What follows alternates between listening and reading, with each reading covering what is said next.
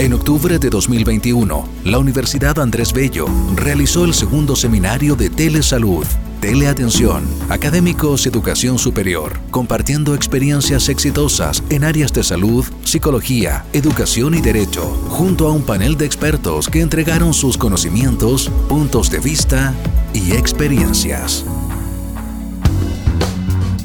Buenas tardes, continuando con la jornada, dejo con ustedes a la señora Ana María Cid, directora académica de pre y posgrado, quien dará el inicio de la jornada de tarde y la presentación de los expositores. Muchas gracias, muy buenas tardes, eh, qué rico volver a a encontrarnos. Eh, nos espera la jornada de la tarde, esperemos que se vaya incorporando mayor cantidad de gente, porque en realidad los, los temas que vamos a escuchar hoy día en la tarde son muy interesantes y son de distintas áreas. Hoy día en la tarde vamos a eh, volver a escuchar un tema de nutrición pero con una perspectiva distinta. Vamos a escuchar ahora nutrición desde la perspectiva de lo que hace, lo que se hizo en la UNAP, tanto los internados como consultas eh, nutricionales. También vamos a tener la oportunidad de escuchar la experiencia del CAPSI en la sede de Viña del Mar y cómo eh, trabajaron durante este periodo y estos tiempos de pandemia. Tenemos la presentación de kinesiología, ya que es un tema totalmente nuevo para la jornada del día de hoy. Eh, también vamos a tener eh, la presentación de la clínica jurídica de, la, de Derecho de la sede de Viña. Y eh, vamos a terminar con fonoaudiología de la sede de Concepción, pero con una perspectiva distinta, que es, hacia el lado de la telerehabilitación eh, vocal. Como ustedes ven, es una jornada intensa, con muchos temas que son novedosos, donde vamos a poder seguir redondeando y poder ir trabajando distintos aspectos de la telesalud y la, de la teleatención. Los quiero invitar eh, a dejar sus consultas en el chat para que después en la sesión de preguntas los expositores puedan eh, redondear alguna idea o puedan dar énfasis a ciertas cosas que puedan ir saliendo como dudas en la audiencia. Los invitamos a participar activamente de esta jornada y esperamos que más personas se vayan sumando en el transcurso eh, de la tarde. Así que muy bienvenidos a esta segunda eh, jornada de este segundo seminario de telesalud y telemedicina con enfoque desde la perspectiva académica. les recordamos que en el mes de noviembre vamos a tener uno especialmente destinado a los estudiantes, así que nos gustaría que ustedes, los mismos académicos, vayan trabajando con sus estudiantes y, e incentivándolas para que puedan participar, pero ahora bajo la perspectiva estudiantil de cómo han vivido estos procesos de telesalud y de teleatención. Muy bienvenidos a nuestra jornada de la tarde y comenzamos con las presentaciones. Muchas gracias, directora. Invitamos a la profesora Paula Carrasco de la carrera de nutrición de la sede Concepción a exponer sobre telesalud en internado pediátrico. Hola, muy buenas tardes. Como bien me presentaron, soy Paula Carrasco, soy nutricionista y actualmente coordinadora de internados y campos clínicos de la carrera. Y a continuación vamos a presentar la experiencia que hemos eh, tenido, ¿cierto?, durante el año 2021. La siguiente, por favor. Bueno, la carrera de nutrición, ¿cierto? Mención, gestión y calidad se vio altamente afectada durante la pandemia, así como todos han eh, en estos momentos, ¿cierto? Y en la búsqueda, ¿cierto?, de cumplir con los objetivos y los aprendizajes esperados, se em, pensó, ¿cierto?, en una nueva estrategia en la que fueran eh, partícipes tanto los docentes como los estudiantes considerando cierto que eh, los estudiantes estaban en el, están en el último año de su carrera, por lo tanto, eh, se buscan estas alternativas y se considera entonces eh, la teleconsulta, ¿cierto? Una herramienta para la virtualización de estas actividades que eh, lo habitual es que sean, ¿cierto?, de manera presencial en los distintos eh, campos clínicos de, que tiene convenio la universidad. Por lo tanto, el desafío era bastante grande, ¿cierto? entendiendo, ¿cierto?, que son estudiantes a punto de eh, egresar de la carrera de nutrición y dietética. Dentro de la malla curricular, ¿cierto? De, estos estudiantes, la práctica profesional, el internado clínico, ¿cierto? se sitúa en el quinto año, después de que los estudiantes han cursado cuatro años de distintas asignaturas en distintas líneas, ¿cierto?, del desarrollo profesional del nutricionista. Y luego el quinto año, ¿cierto?, ellos tienen que demostrar, aplicar y desarrollar todas eh, estas habilidades y conocimientos que han aprendido durante los cuatro años previos. Dentro de esta temática, ¿cierto? Se inserta el internado clínico pediátrico eh, que deben desarrollar los estudiantes em, de acuerdo a la malla curricular presentada en este seminario. Bueno, los estudiantes de la carrera de nutrición y dietética al cuarto año eh, eh, obtienen el grado de licenciado en nutrición y dietética y luego el quinto año desarrollan cierto eh, sus prácticas profesionales, los internados y luego de eso se titulan. Los aprendizajes esperados de, esta asignatura, especialmente orientados cierto al, al internado clínico pediátrico, es reconocer y manejar antecedentes clínicos, sociales y alimentarios para el abordaje alimentario nutricional personalizado es importante destacar que la labor del nutricionista, cierto, si bien se desarrolla en distintas áreas, eh, cuando es en el área clínica, la atención es personalizada, por lo tanto los objetivos y, mm, del manejo cierto dietoterapéutico de este paciente tienen que ser específicos para él, así como también eh, los, el cálculo de los requerimientos que este paciente necesita y a partir de ello, ¿cierto? Eh, se puede generar una planificación, ¿cierto? De regímenes em, orientados a este paciente de acuerdo a las condiciones en las que se encuentra. En este caso, ¿cierto? Eran pacientes pediátricos y eh, nodrizas, las cuales eran atendidas, ¿cierto? Por los estudiantes. También se tenían que establecer indicadores de seguimiento, por lo tanto, siempre pensando en que iba a haber una próxima eh, consulta con, estos pacientes.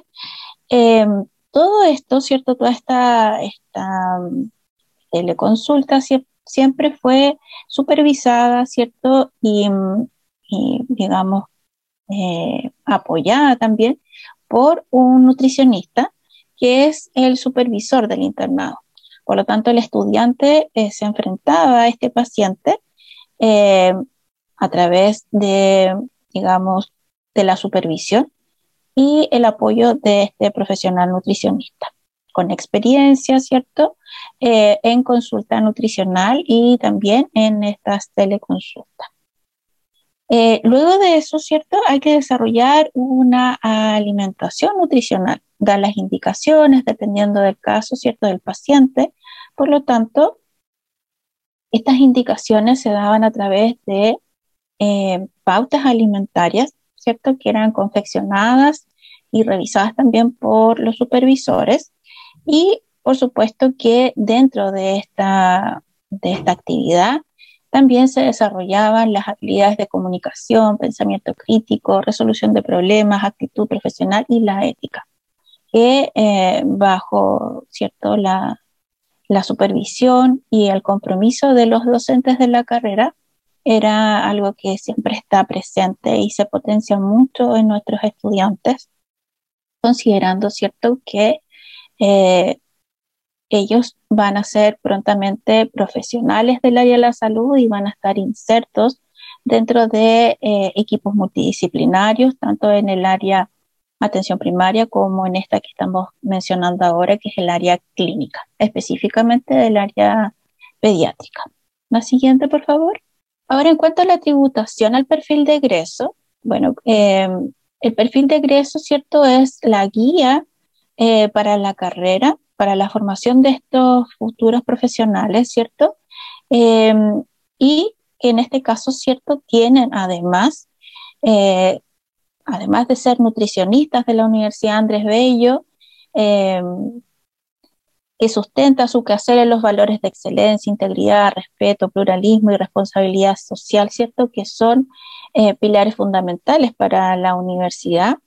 También está el sello de la carrera, de ellos, eh, digamos, egresan y se titulan con una mención en gestión y calidad.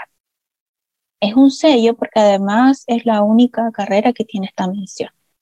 Por lo que el nutricionista de la Universidad Andrés Bello se caracteriza por sus habilidades en diferentes áreas de desempeño, aplicando gestión y mejoramiento en la calidad y por ser agente de cambio en los hábitos alimentarios de las personas a lo largo de todo el ciclo vital.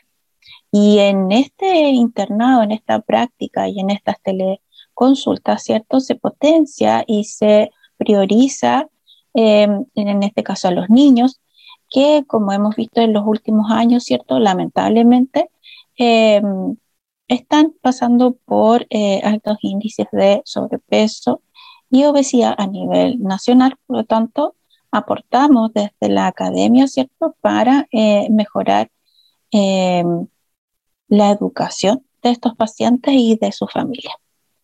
Eh, el profesional de la carrera de nutrición y dietética Universidad Andrés Bello aborda problemáticas asociadas a la alimentación y nutrición humana con valores éticos, humanísticos y sólidas bases científicas, técnicas que le permiten cumplir el rol social. Em, lo importante es que dentro de, eh, esta actividad, ¿cierto? Se desarrollan eh, herramientas para que puedan eh, desempeñarse en todos los niveles de la atención de salud. La siguiente, por favor. ¿Cuál fue la metodología utilizada? Bueno, em, estas atenciones fueron programadas o fueron generadas en tres instancias, ¿ya? Se trabajaron tres semanas de teleconsulta. Cada interno eh, cada estudiante, ¿cierto?, atendió a un paciente pediátrico o gestante, eh, siempre, como les decía anteriormente, supervisado, ¿cierto?, por eh, el docente, que es el supervisor de los internados clínicos. Luego, cada paciente recibió tres atenciones. La consulta inicial, ¿cierto?, donde se recopilaba información eh, ahí se hace la anamnesis clínica, anamnesis, alimentaria y anamnesis social, ¿cierto? Luego se mm, le envía cierto material educativo, por lo tanto se apoya la segunda consulta con em, las indicaciones y la educación respectiva y finalmente se hace la tercera consulta que es de seguimiento y de cierre. Ahora, el tiempo destinado para cada una de estas atenciones fluctúa entre los 40 y los 60 minutos, ya que también tenemos que pensar, ¿cierto?, que estas atenciones, si bien eh, se hacen a través de una plataforma y son destinadas a, personas, en este caso, por ejemplo, eh, gestantes o personas adultas, pero en el caso de los niños, ellos tenían que estar acompañados por sus padres, ¿cierto? y teníamos que lograr la atención y la comprensión de las indicaciones que se les estaban dando eh, y em, seguir, digamos, la, consulta de buena manera. Eh, estas, estas teleconsultas eran agendadas previamente y em, se, digamos, se gestionaban, se confirmaban y luego se realizaban por el estudiante y la docente a cargo. ¿Quién era el, digamos, el nutricionista principal en este caso? Era el estudiante, ¿cierto? Y el docente estaba eh, en, un, rol de apoyo, de contención, en caso de que eh, necesitara algún tipo de guía o de em, soporte durante la atención. Afortunadamente, eh, no era siempre necesario porque los, estudiantes desarrollaban de muy buena manera, ¿cierto?, esta actividad y estaban muy comprometidos con ella. Siguiente, por favor.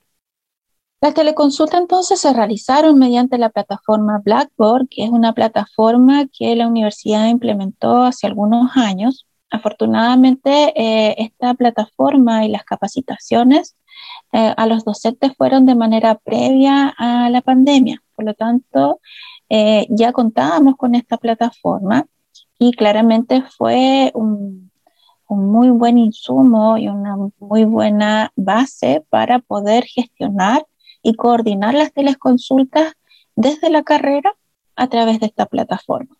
Es una plataforma amigable, los estudiantes y los docentes la manejan y para la persona que es externa también es de fácil conexión. Eh, luego de la primera consulta se envía esta pauta alimentaria al correo electrónico del paciente en un plazo máximo de 48 horas posterior a la atención. Como es una pauta alimentaria, la idea es que eh, esta pauta cierta sea dirigida específicamente a este paciente. Por lo tanto, necesitaba la confección y la dedicación por parte del estudiante para realizarla siempre con una estructura que estaba definida previamente de esta pauta alimentaria y el docente, el nutricionista, ¿cierto?, a cargo, era quien revisaba y visaba esta, esta pauta alimentaria, tomando en consideración, ¿cierto?, los antecedentes clínicos, eh, los antecedentes de su alimentación y también los aspectos sociales. La siguiente, por favor. En cuanto a la, descripción de la experiencia y en retrospectiva, ¿cierto? Eh, fue una experiencia enriquecedora en la cual los internos desarrollaron y aplicaron sus habilidades técnicas, cognitivas y actitudinales, ya que esto, esta teleatención em, también requiere de mucha preparación previa, ya que considerando, por ejemplo, que son niños eh, tenían que incurrir cierto en técnicas para que ellos prestaran atención, pudieran seguir las indicaciones.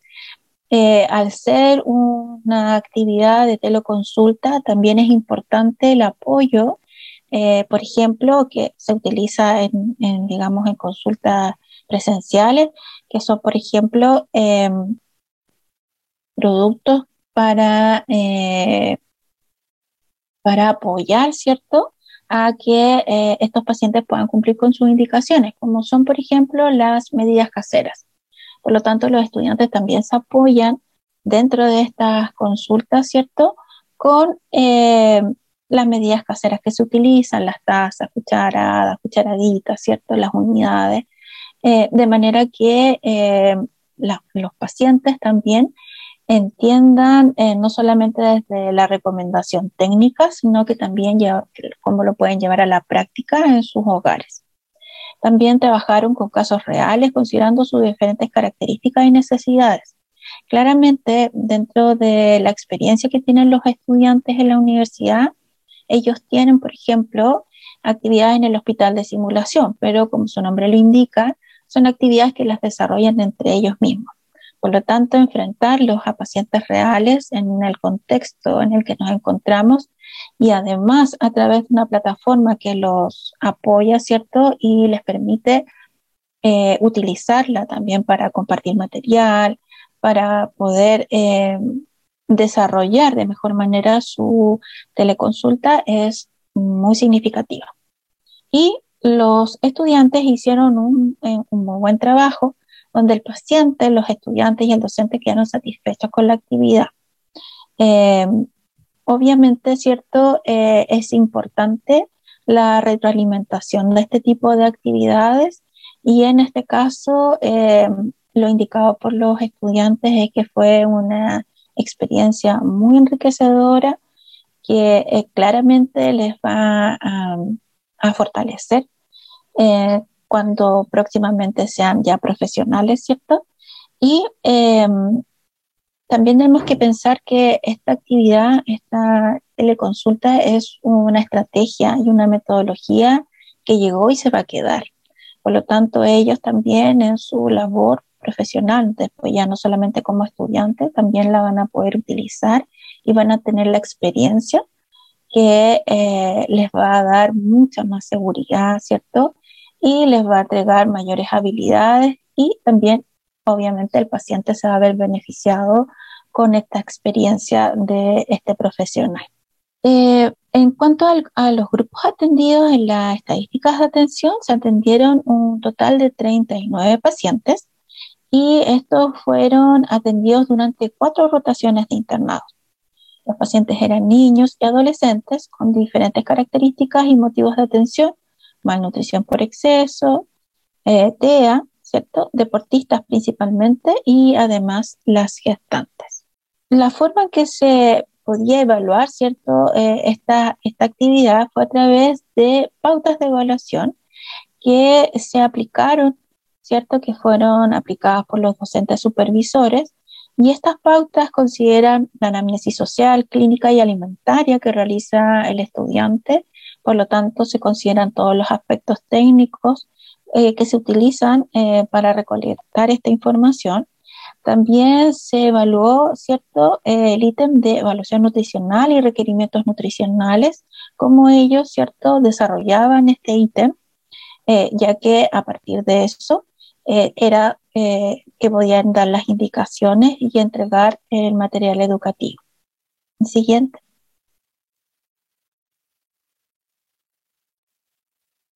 Luego, otros aspectos a considerar, ¿cierto? En la evaluación estaba la educación alimentaria y eh, ahí se evaluaba tanto lo que estaba, lo que fue desarrollado durante la teleconsulta, como también eh, lo que ellos plasmaron en este material educativo que ellos realizaron, ¿cierto?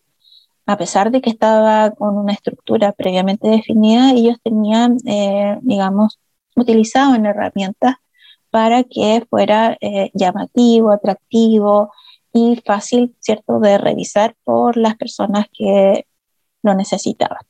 Y por supuesto también se evaluaban las habilidades profesionales, considerando el vocabulario, la presentación y la, conexión en sí con este paciente eh, al cual atendieron. La siguiente.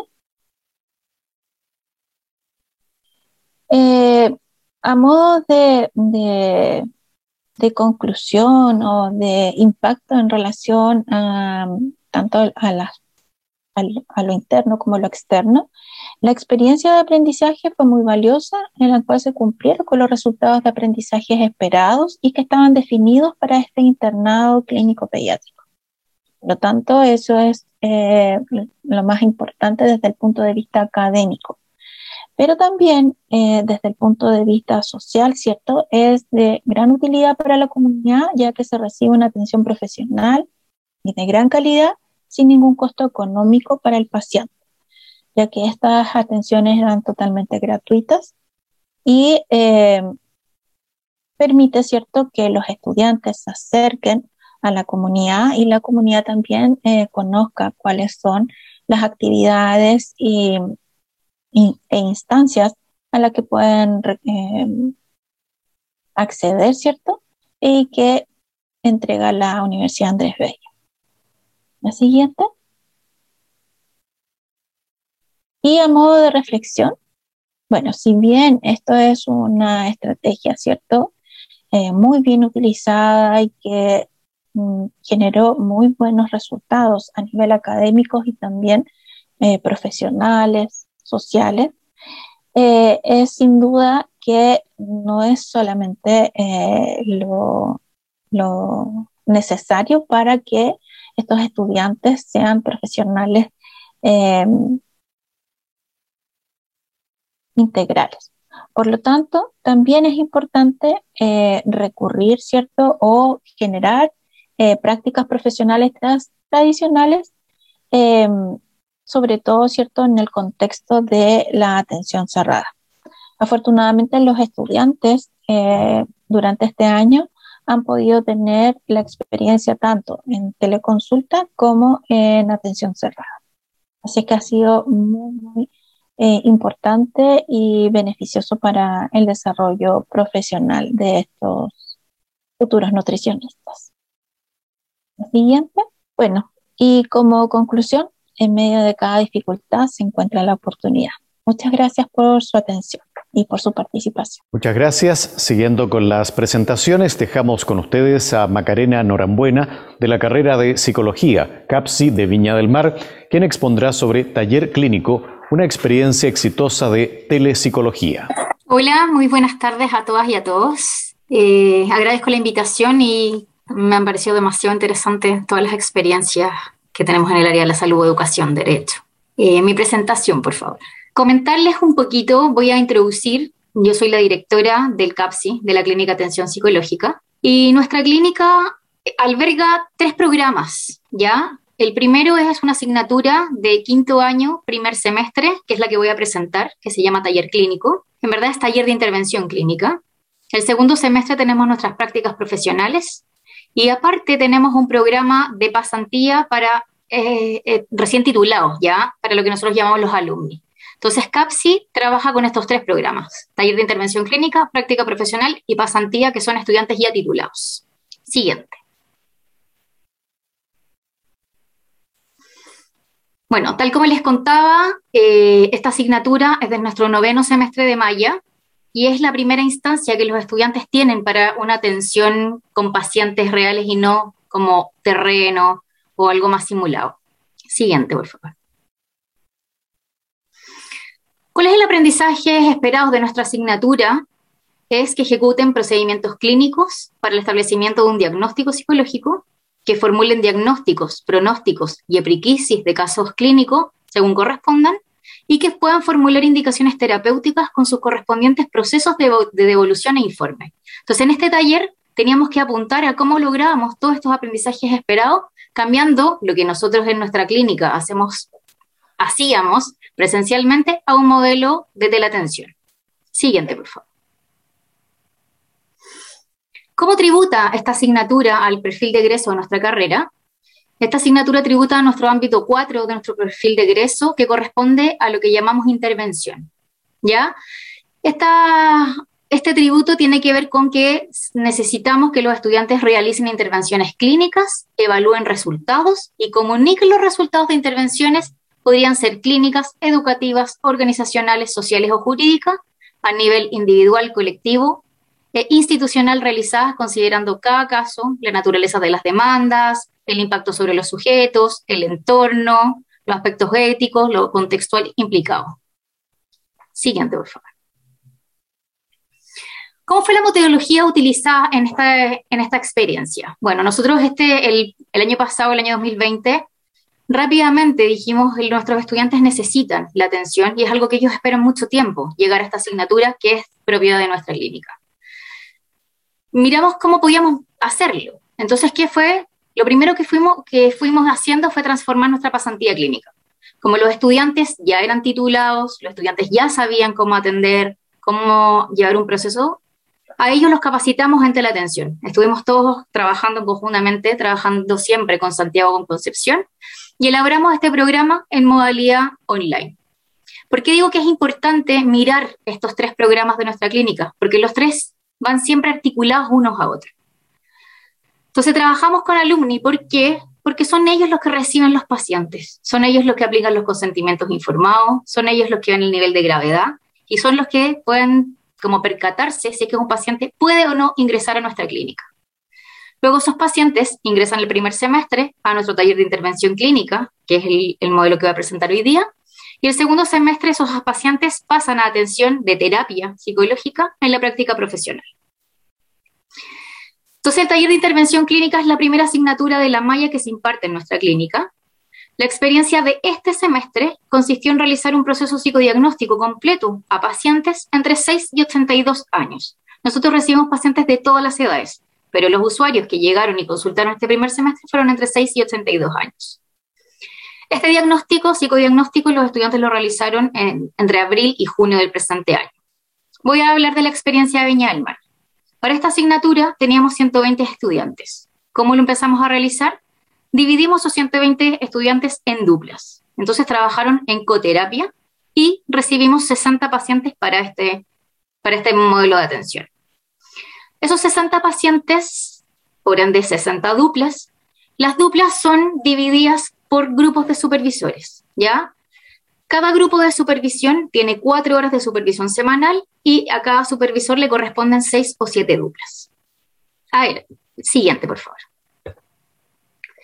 ¿Cómo, ¿Cómo es este modelo que recibimos nosotros? Nosotros recibimos a los pacientes por correo o por teléfono Mandamos correos conjunto con las secretarias de presentando la clínica, ficha de preingreso, consentimiento informado y hacemos un filtro mediante correo.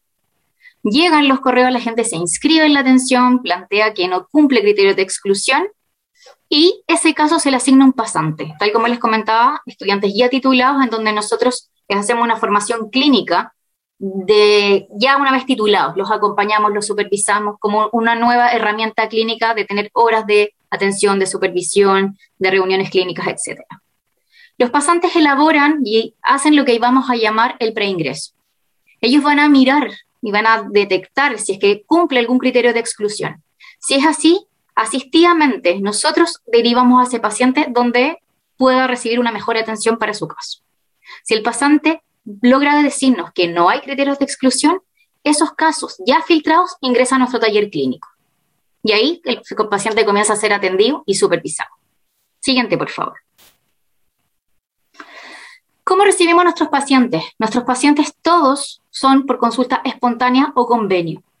Todos pueden eh, pedir hora por correo electrónico o por nuestro teléfono a nuestra secretaria de la clínica. Yo en conjunto con la secretaria vamos asignando, vamos revisando todos estos, estos informes que van llegando de los usuarios que desean una hora y vamos asignando las horas a los pasantes para que puedan realizar este proceso del preingreso. Cada pasante debe realizar esta entrevista que les explicaba, que es una especie de triage, para ver criterios de exclusión o no, y que puedan aplicar el consentimiento informado. Cuando en este caso entonces cumple criterio de ingreso, eh, se le asigna a una doble paciente, se contacta y se fija una hora de atención. Siguiente, por favor. Todos nuestros, tres programas, taller de intervención clínica, práctica profesional y pasantía, trabajan con la misma modalidad de seguridad, ya todos nuestros programas. Para ellos tenemos protocolos, derivaciones, consentimientos, asentimientos, etcétera, y todos ocupamos lo mismo. Entonces, los consentimientos se aplican por psicólogos titulados siempre que son pasantes o en algunos otros casos podrían ser docentes. La nuestra secretaria mantiene control de todas las horas y de las atenciones y gracias a que comenzamos con la teleatención y la telesalud, desde el año pasado comenzamos a funcionar con una ficha electrónica que cumple todos los criterios y los estándares de, los aspectos éticos de seguridad para todos nuestros casos, nuestros pacientes. Siguiente, por favor tenemos harto criterio para resguardar los aspectos éticos, sobre todo, y una atención de calidad para nuestros pacientes. Entonces, nuestros estudiantes de taller solo pueden contactarse con sus pacientes a través de sus mails institucionales, por ejemplo, y solo atienden por nuestra plataforma oficial de la universidad, que es Teams. Ya nosotros tenemos prohibido como modelo que, por resguardo de también de nuestros estudiantes, que entreguen sus teléfonos e email personales a los pacientes. Todo se trabaja a través de correo electrónico, con mail institucional o a través de nuestra secretaria. Está prohibido que tanto estudiantes como pacientes graben sesiones, tomen fotografías o captura de pantallas de las sesiones específicamente por los aspectos éticos y el secreto de confidencialidad de nuestro colegio de psicólogos, de nuestro reglamento, nuestro código. Desde que se comienzan las atenciones de pacientes, los supervisores, además de las, supervisiones, de las supervisiones eh, grupales, cada supervisor revisa semanalmente el avance de cada uno de sus estudiantes en la ficha electrónica. Uno tiene que revisar evolución por evolución, ir aceptándola y uno va acompañando a los estudiantes con sus pacientes de esa manera. Los supervisores tenemos que aprobar las evoluciones, entonces así nos, nos aseguramos de que todos los supervisores lean cada una de las sesiones de los pacientes. Siguiente, por favor. Eh, contarles un poquito cómo vamos con los grupos atendidos y las estadísticas de atención de este primer semestre. Ahí tenemos dos de nuestros programas. ¿Por qué puso esos dos? Porque como la pasantía es la que hace el primer filtro, siempre va en conjunto con el taller de intervención clínica y luego también con la práctica profesional. En Viña del Mar este año tuvimos 60 duplas, por ende 60 pacientes. Con esos 60 pacientes les los pudimos atender ofrecer 325 atenciones. Ahí tenemos los números de Concepción y de Santiago. Y también tenemos los números de que los pasantes, porque los pasantes, aparte de hacer los preingresos para los pacientes de la práctica profesional o del taller de intervención clínica, también atienden sus propios pacientes. Ahí están los números de pacientes que atendieron los pasantes y la cantidad de atenciones que les ofrecimos a esos pacientes. Solo en estos dos programas, en, entre estos tres CAPSI, este primer semestre ofrecimos 4.269 atenciones. ¿Ya? Este es un número que para nosotras es sumamente importante, digo nosotras porque somos puras directoras. Eh, ¿Por qué? Porque este segundo semestre se unió un cuarto CAPSI, ¿ya? Se creó CAPSI República. Eh, y el año pasado, el 2020, logramos ofrecer más de 11.000 atenciones entre los tres que habíamos. Este año, con los cuatro CAPSI, esperamos superar las 15.000 atenciones anuales, que para nosotros es un tremendo número de, poder dar, ofrecer gratuitamente, porque nuestro CAPSI atiende gratuitamente a las personas, eh, y eso nos llega nada de orgullo de nuestro trabajo. Siguiente, por favor. ¿Cómo evaluamos eh, este taller de intervención clínica? Tiene varias evaluaciones. Primero hacemos una prueba, teórica, también en donde se les pasamos materias que tienen que ver con psicología y con psicoanálisis, que es nuestra línea. Eh, evaluamos en supervisión grupal, porque como les explicaba, son seis duplas aproximadamente. Eh, cada cada supervisor tiene que mirar y ver cómo entre todos se va construyendo los distintos, los seis casos que se revisan semanalmente. ¿Ya? Entonces, a ese estudiante en práctica se le ve que participa activamente en discusiones semanales, en que pueda aportar a los compañeros, a que pueda aportar a la construcción de ese caso y para eso ocupamos rúbricas. También se evalúa la supervisión individual, en cómo cada uno de los estudiantes logra presentar, construir, reflexionar a su propio caso clínico, si tiene buen uso de, de, recursos comunicativos, si es que tiene capacidad de reflexión crítica, si tiene un buen manejo teórico, etc. Aparte, cada uno de ellos tiene que realizar un informe completo psicológico de su paciente, se evalúa con una pauta y también le evaluamos la ficha electrónica completa, que es donde tienen que hacer examen mental, evolución de sesión a sesión, eh, etc. Siguiente, por favor.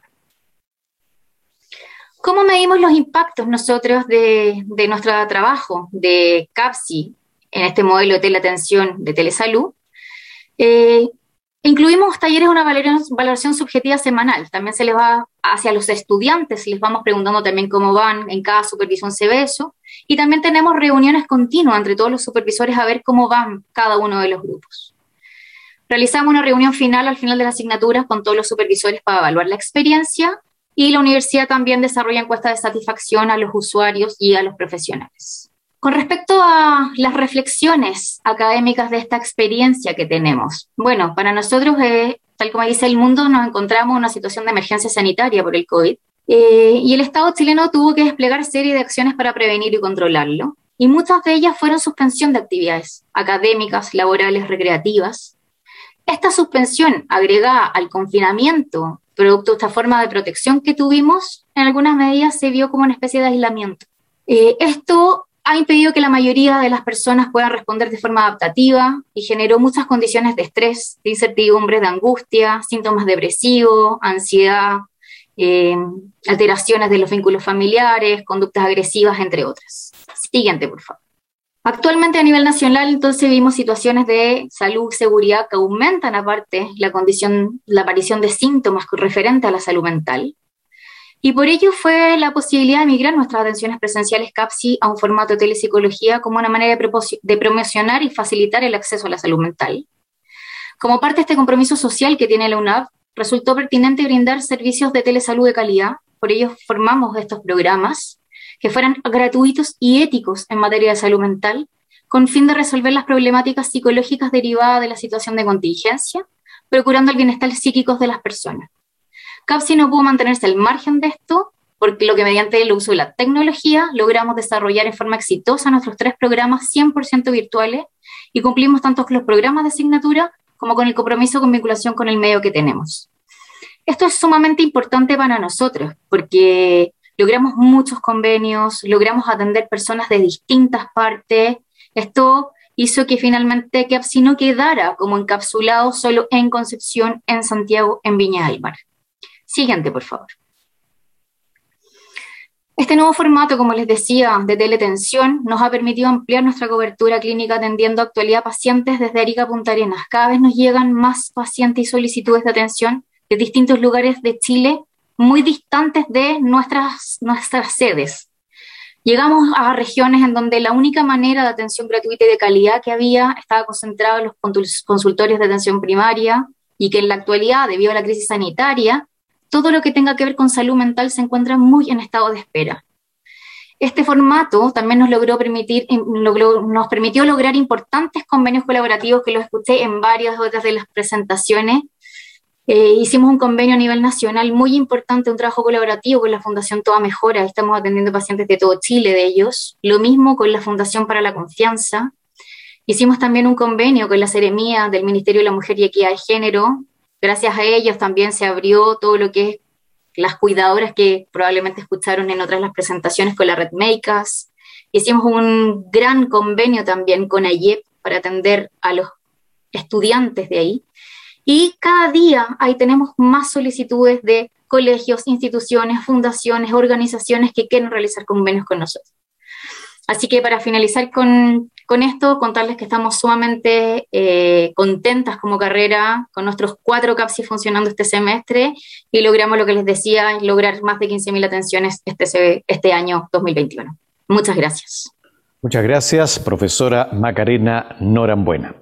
Dejamos con ustedes a la profesora Ana Macarena Ramos y Daniela Arias de la carrera de Kinesiología, quienes expondrán sobre la atención kinesiológica en la telerehabilitación. Muchas gracias por la presentación. Bueno, me presento, mi nombre es Daniela Arias, soy kinesióloga, eh, docente adjunto de la carrera de Kinesiología sede Concepción y además soy eh, guía clínico eh, del Centro de Intervención Kinesiológico de Concepción también. Y hoy con Macarena, que me acompaña, que es docente de la carrera también de la misma sede, vamos a presentar cómo funciona el programa de telerehabilitación en nuestra en nuestra escuela en realidad, porque no solamente funciona en sede Concepción. No veo la presentación aún. Ahí sí, muchas gracias. Eh, bien, hoy les vamos a contar cómo eh, funciona nuestro programa de telerehabilitación, eh, que está orientado principalmente a desempeñar actividades de práctica profesional de estudiantes de quinto año de la carrera de kinesiología. Bueno, el contexto ya lo conocemos todos. El año pasado apareció esta gran pandemia del COVID-19 eh, nuestro Centro de Intervención Kinesiológico en sede Concepción realiza actividades desde el 2014, actividades docente asistencial, donde se llevan eh, a cabo prácticas en contexto de la carrera de kinesiología y también a la, vez eh, entrega servicios a la comunidad, ya tanto universitaria como a la población en general.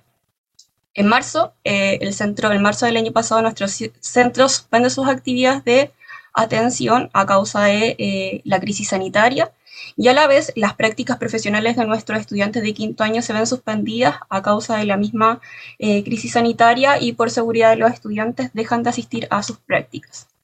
Eh, durante el transcurso del desarrollo del primer semestre se empiezan a estudiar otras opciones para que los estudiantes puedan retomar sus prácticas y muchos centros de práctica profesional eh, que ya habían virtualizado sus atenciones eh, se activan y los estudiantes retoman sus prácticas en septiembre y en el caso del centro de intervención de la universidad activa su atención virtual en octubre del 2021 con estudiantes de práctica profesional eh, en este caso, eh, partimos en Concepción, activando el centro, inicio la actividad yo con tres estudiantes de práctica profesional de sede Concepción y sede Santiago.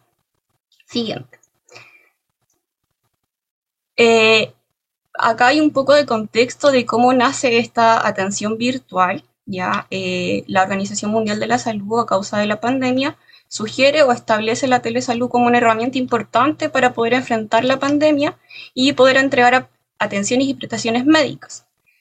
Previo a esto, la WSPT, que es la Confederación Mundial para la Fisioterapia y eh, la Red Internacional de Autoridades Reguladoras de Fisioterapia, reconoce eh, en un congreso la implementación de la práctica digital en fisioterapia. ¿ya? Esto mucho antes de, la pandemia. Eh, FONASA el año pasado también eh, libera las prestaciones de libre elección para aplicar la modalidad de teleconsulta para atenciones de salud entre las cuales después el Colegio de Kinesiólogos solicita incluir las prestaciones de atención kinesiológica mediante esta modalidad de teleconsulta, ¿ya? la cual es aceptada y entramos los kinesiólogos para poder entregar prestaciones virtuales. También el Colegio de Kinesiólogos el año pasado eh, eh, desarrolla una guía de práctica de telerehabilitación para los kinesiólogos para sugerir en qué contextos podría realizarse esta atención virtual aparece una versión en abril y luego se hace una versión actualizada en diciembre donde cada em, organización de kinesiólogos desarrolla un aspecto para cada, línea de intervención. Siguiente. ¿Qué es la telerehabilitación? Hemos escuchado durante eh, todo el día hablar de qué es la telesalud, qué es esta atención virtual, que genera eh, atención en salud, apoyo, información, educación. En cuanto a la telerehabilitación, son aquellas atenciones de forma de eh, atención de virtual, ya, de comunicación digital, donde se pueden entregar muchas prestaciones virtuales asociadas a diferentes aspectos, ya sea de evaluación kinesiológica, de rehabilitación, de promoción, de intervención, de educación y de diferentes consejerías para los usuarios.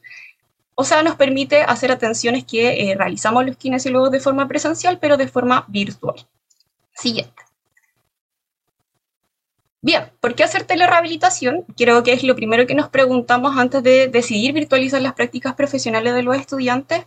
Eh, primero tenemos que ver qué tan seguro y qué tan eficaz puede ser. Y la evidencia es muy alta. Ya eh, cuando empezamos a estudiar sobre la telerehabilitación nos dimos cuenta que en muchos países desarrollados, eh, Australia, Canadá eh, llevaba mucho tiempo en esto, más de 10 años realizando telerehabilitación o atención virtual en el área de fisioterapia y la verdad es que nosotros estábamos bastante atrasados, ¿ya?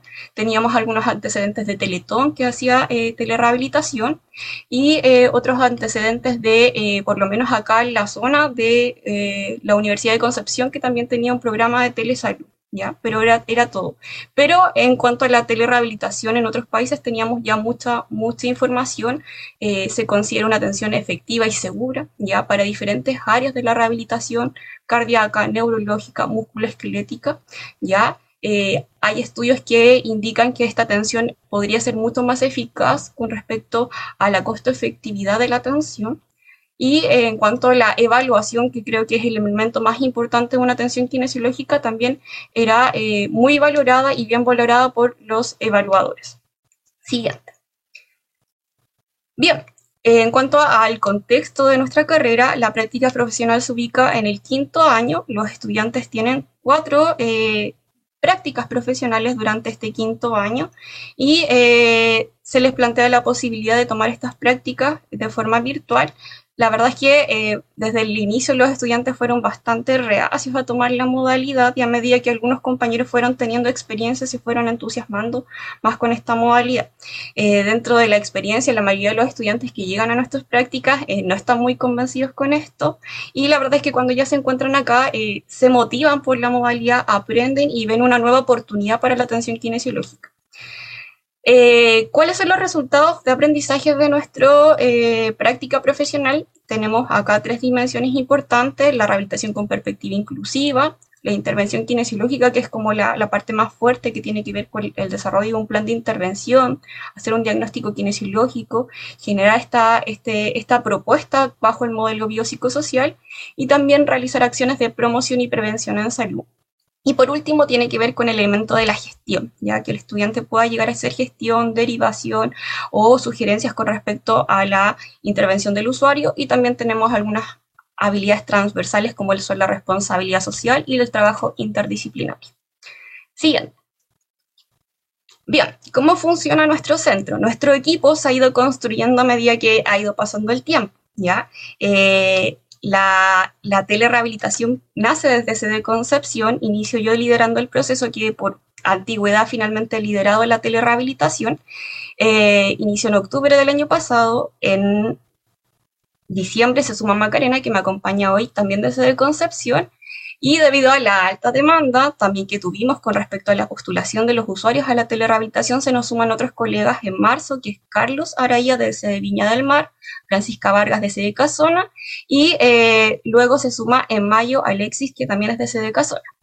Nuestro equipo no es nada sin nuestros estudiantes, que ellos son quienes dan vida al programa de telerehabilitación en conjunto con los usuarios. Hasta la semana pasada hemos tenido 76 estudiantes que han eh, realizado su práctica de telerehabilitación en el centro de la universidad, 47 estudiantes de sede Casona, 18 de sede Concepción y 11 de sede, Viña del Mar. Ya.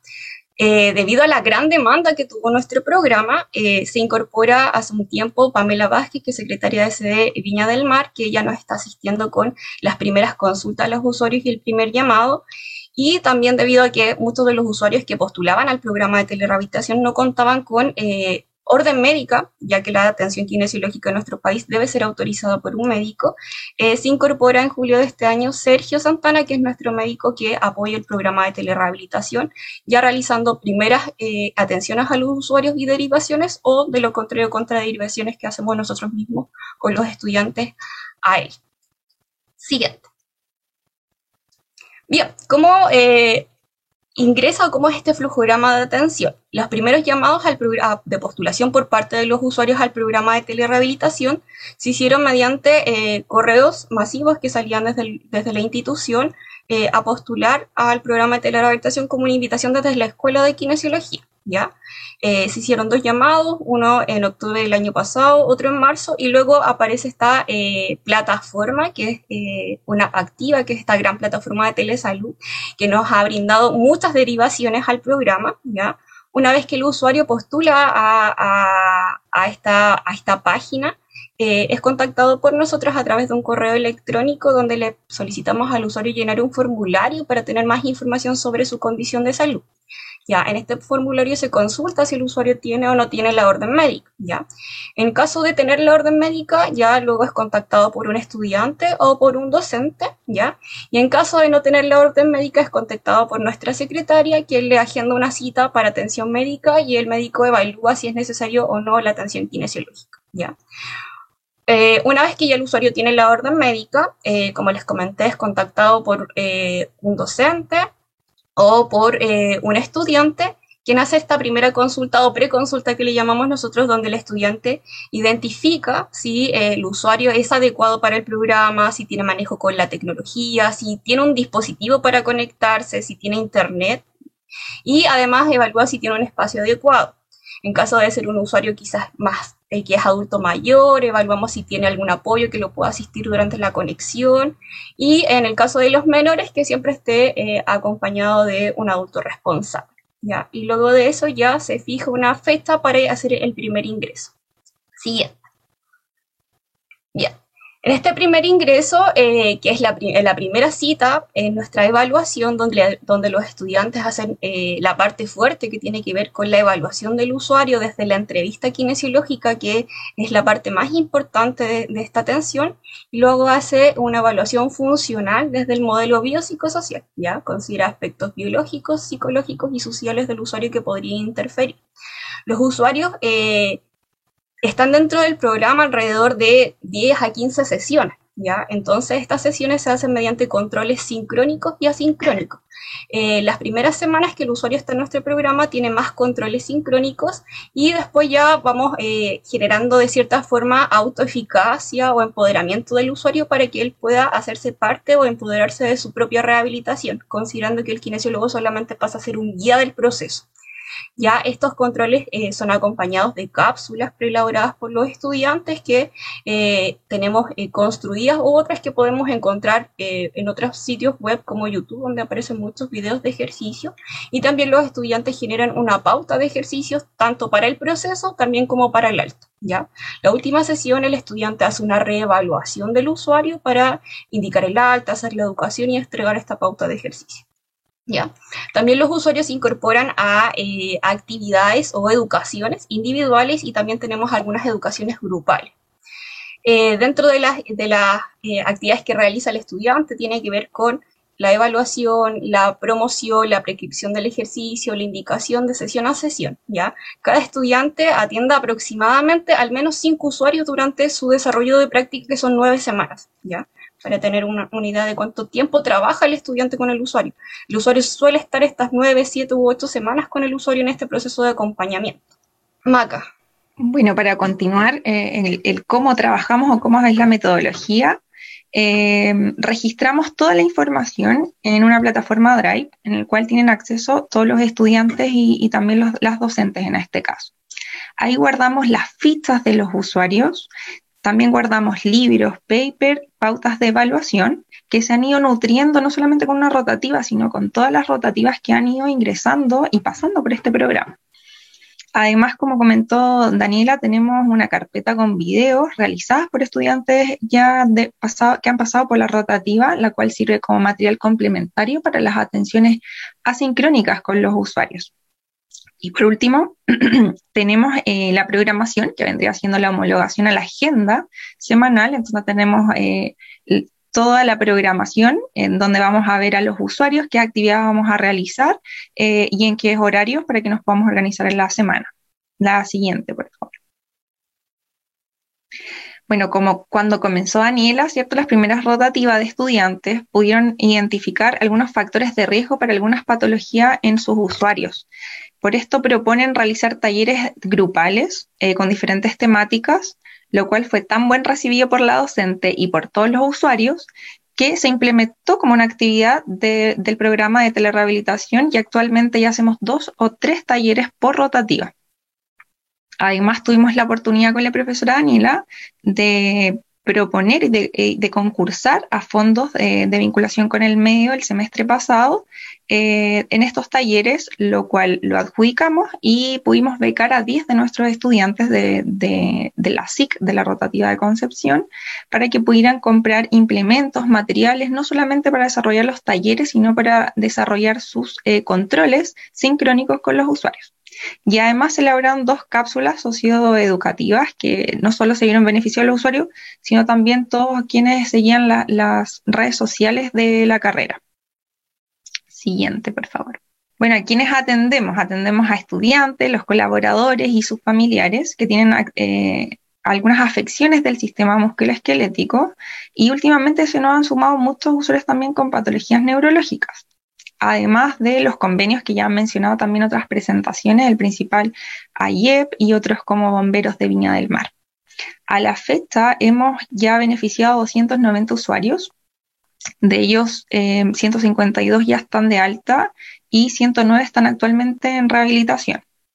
Como también mencionó la, la colega cierta Daniela, Em, en el proceso pudimos evidenciar esta, esta brecha que cuando hacían los contactos iniciales nos dábamos cuenta que muchos de los usuarios no tenían orden médica y actualmente ya el médico ha podido hacer 159 citaciones, de las cuales ha podido filtrar, ha sido de gran ayuda, ha podido filtrar cuáles de estos usuarios realmente se pudieran ver beneficiados con, con telerehabilitación. Actualmente 92 de ellos han sido derivados por el médico UNA del programa. Siguiente, por favor. Em, en cuanto a las evaluaciones, em, no sé si se pasó una diapo o, esta es la que continúa. Ah, ya.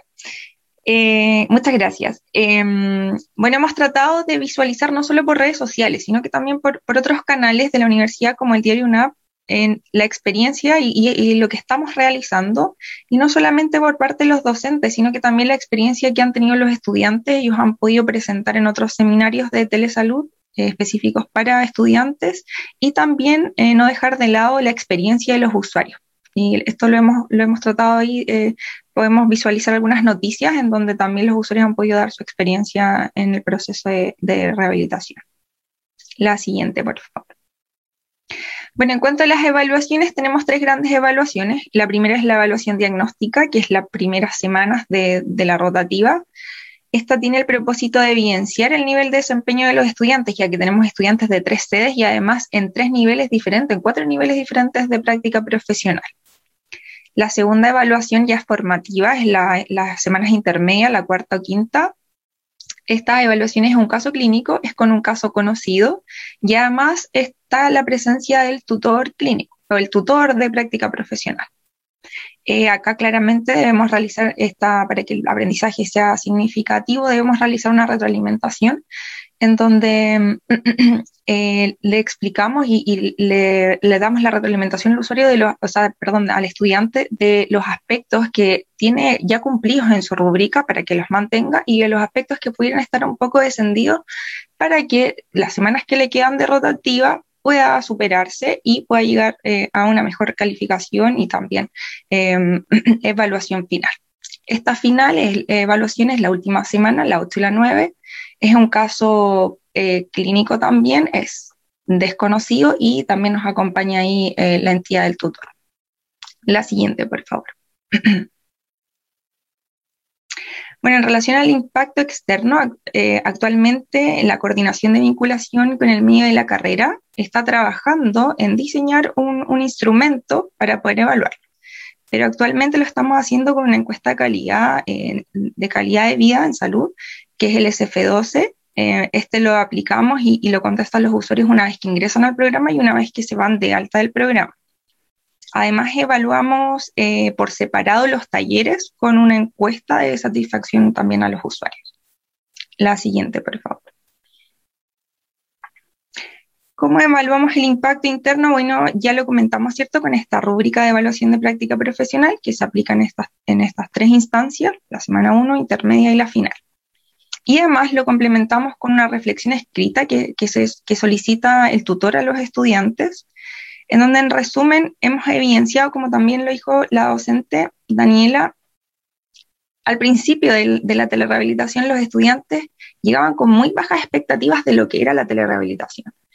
Y, posteriormente, eh, y además lo dejaban como quizás la última opción para tomar una rotativa. Ya de lo que pudimos ver en las reflexiones, eh, esto ha ido migrando, ha ido, o sea, ha ido cambiando y se han dado cuenta que han podido evidenciar en la práctica que los usuarios tienen una muy buena evaluación y una muy buena progresión de, su sintomatología.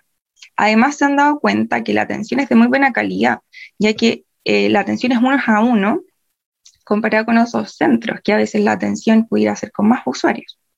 Y también se han dado cuenta que, eh, bueno, han aprendido muchísimo eh, textual, como dice ahí en, alguna reflexión, han generado muchos conocimientos ya que necesitan saber cómo es una evaluación y cómo es una eh, intervención presencial para poder migrarlo y para poder hacerlo en este formato online.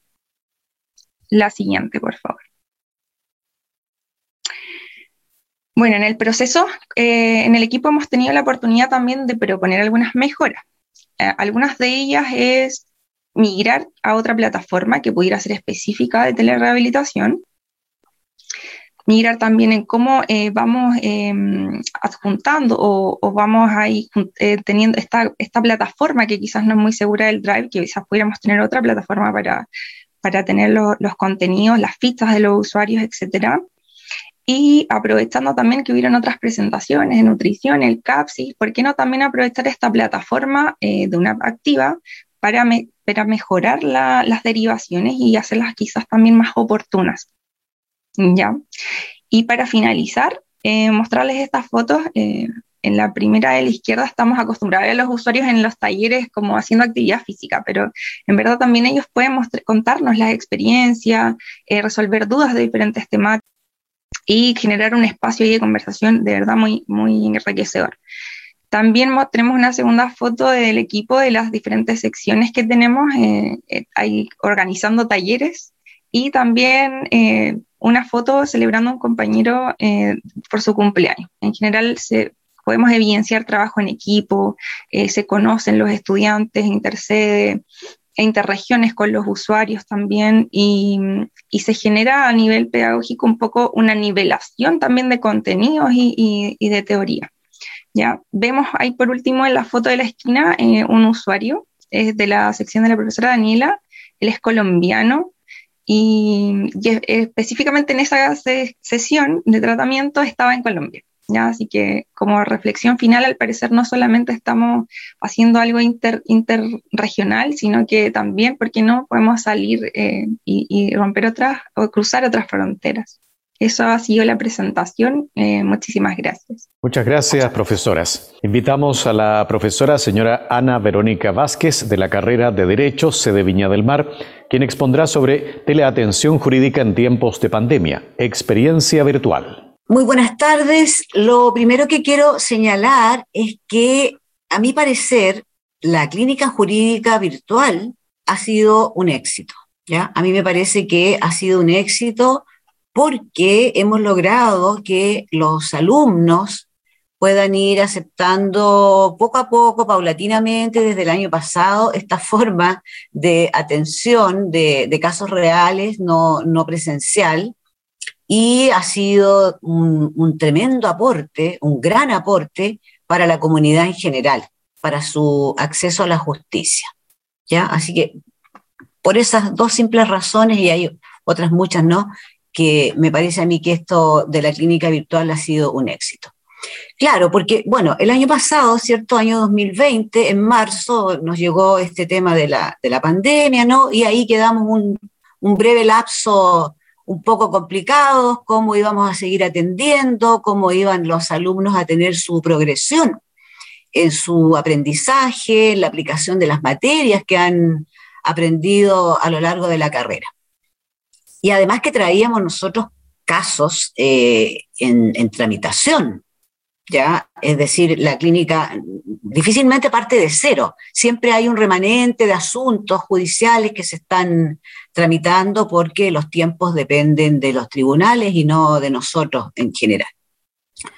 Bueno, frente a eso, eh, muy, muy rápidamente, ¿no? Eh, no solo la, facultad nuestra, sino que otras también, se, comenzaron a organizar y se elaboraron proyectos de atención virtual, teleatención. Y lo mismo ocurrió con las tres clínicas jurídicas de la Universidad Andrés Bello, y se creó un proyecto que pasó, bueno, por todas las revisiones y finalmente prosperó.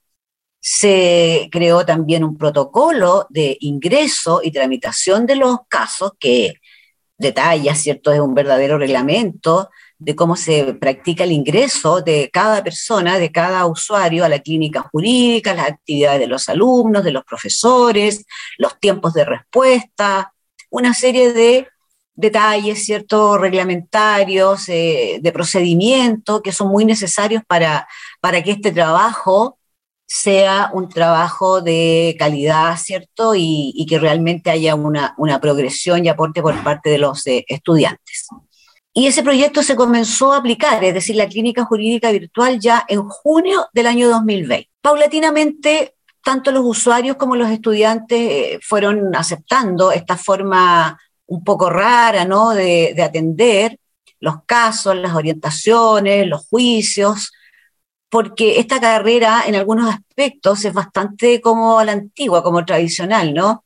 Eh, los alumnos de siempre van observando que los alumnos de quinto año, ¿cierto? Se visten un poco de abogado, no, no todos, pero hay una cierta formalidad.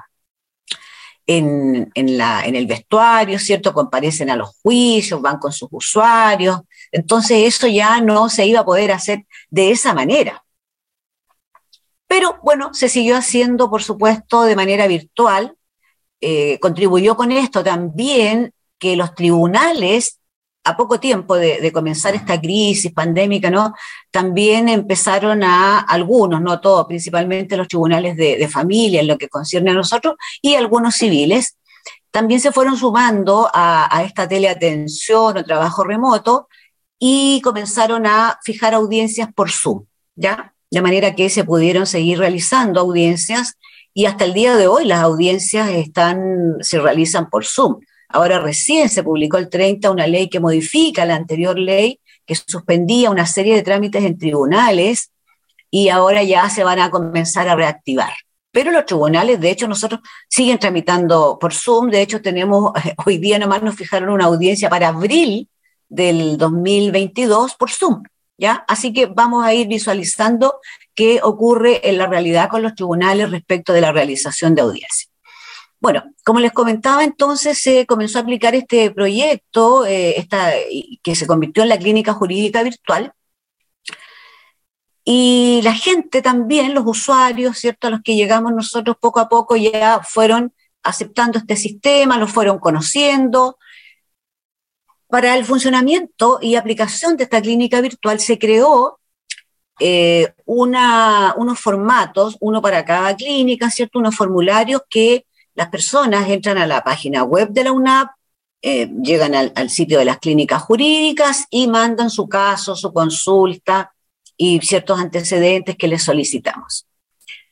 Y también la gente, eh, como ahí mismo se publicó eh, el correo de la clínica, ¿cierto? Y teléfonos, también tenemos una, buena cantidad de personas que mm, prefieren o no se manejan muchas veces con, eh, con, internet, qué sé yo, y escriben a, los correos, es decir, con las páginas web y buscar la clínica, y escriben sus casos, nos mandan sus casos al correo electrónico. Y también personas mayores, les hacemos ingreso muchas veces por eh, teléfono, ¿ya? Y después ellos se, se consiguen alguna ayuda nieto, vecino, alguien que los ayude para enviar sus eh, antecedentes. Y últimamente, a contar de, del 30 de agosto, estamos atendiendo dos días presencialmente en la clínica, sobre todo para recepcionar eh, algunos casos nuevos de personas que necesitan atención presencial y para personas mayores, ¿cierto?, que no saben mandar sus documentos escaneados, fotografiados, etc. Entonces, como les decía, la clínica comenzó a atender de esa manera y paulatinamente se fueron eh, conformando, contentando a los alumnos, entendieron y aprendieron nuestros alumnos que eh, podían seguir su aprendizaje, ¿cierto? Y tener su avance curricular con esta clínica jurídica. Inicialmente hubo más, más bien casos simulados, pero poco a poco ya empezamos a tener casos reales. No, no puedo dejar de mencionar, como mencionaba otra expositora, que aquí hay una, para, la, para el funcionamiento y el éxito de la clínica jurídica virtual, hay tres elementos que convergen y, y son relevantes los alumnos, los estudiantes de la clínica jurídica, los docentes de la clínica, que son los guías, que son los que supervisan los trabajos y acompañan a los alumnos, y los usuarios, ¿ya? Con esa trilogía es que puede funcionar, bueno, también una clínica presencial, pero particularmente la, clínica jurídica virtual, en que se ha logrado dar atención a los eh, usuarios. Em, cuando llega una consulta por alguna de las vías que les mencioné, por secretaría se le acusa recibo a esa persona para que esté tranquilo, que recibimos cierto su caso, y luego se, le hacemos una breve entrevista preliminar para ver un poco la viabilidad jurídica del asunto, muchas veces un tema de competencia y también el tema de los recursos. La verdad es que nunca, nunca tenemos casos de gente de, recursos, digamos, que recurra a la clínica. Sí que hemos atendido en pandemia, claramente, no solo personas de muy escasos recursos, sino que también profesionales de diversas áreas que están o han estado cesantes, sin trabajo. ¿Ya? Y también, por supuesto, han podido ingresar a, nuestros servicios fundamentalmente de familia. Entonces se, le acusa recibo, eh, se hace la, breve entrevista eh, previa, digamos, para ver esos aspectos y enseguida yo realizo el ingreso. Tenemos un sistema computacional también, el case tracking, que permite hacer todos los ingresos por esa, por esa plataforma. Y yo voy derivando, voy distribuyendo entre los profesores de clínica los casos y ellos a su vez eh, derivan a sus alumnos. ¿Ya? Y los alumnos tienen realmente un trabajo excelente, muy bueno, muy importante, eh, de mucha responsabilidad, que es ya cada persona que se, le, que se le encomienda, ¿cierto?, para una orientación, una asesoría o un juicio, ellos realizan las entrevistas a fondo, las entrevistas técnicas, se trabaja también revisando en el Poder Judicial, en la Oficina Judicial Virtual, los casos que tienen las personas, los asuntos que han tenido con anterioridad. Y eh, se, se trabaja con entrevistas virtuales, por supuesto, todo virtual, y ellos preparan los antecedentes, se los envían cada uno a su profesor guía y los profesores guías revisan. También ellos entran a la oficina judicial virtual, ¿cierto? Eh, revisan las entrevistas que han hecho los alumnos, en algunos casos un poco más complejos, también el, profesor eh, puede entrevistar con el alumno o también llama y, y entrevista al usuario para cotejar ciertos antecedentes.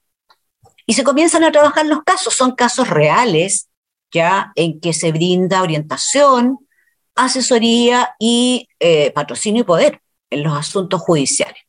La clínica jurídica, tanto la presencial como la virtual, es absoluta y totalmente gratuita, 100%, no hay ningún cobro, ¿ya? No hay ningún cobro a ningún usuario. Ha contribuido también a, además de las audiencias por Zoom, etcétera, de los tribunales, la tramitación digital de los procedimientos judiciales.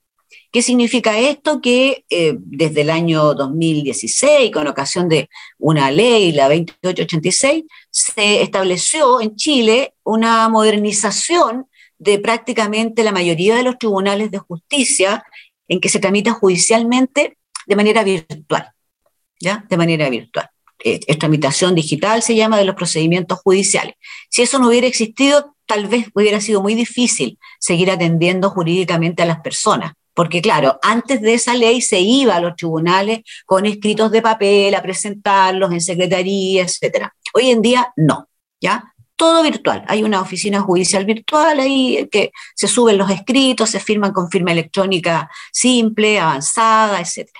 ¿Ya? Así que eso también ha sido muy importante y no menos importante para la progresión tanto de las sesiones de clases de clínica como de la tramitación eh, de los juicios y de todo asunto, que en la Universidad Andrés Bello estábamos preparados los docentes para realizar clases virtuales, ¿ya? remotamente, el sistema Blackboard, ¿ya? Y, el, el, Collaborate, ¿cierto? Que está para las sesiones de, de, video eh, remotamente. Eso ha sido muy importante porque se pudieron realizar, no, no hubo interrupción finalmente de las sesiones de clase en que los profesores eh, supervisan, revisan, conversan, enseñan a sus alumnos. Eso es una cuestión muy, muy importante. Eh, también debo mencionar que la clínica jurídica es un instrumento por excelencia de vinculación con el medio.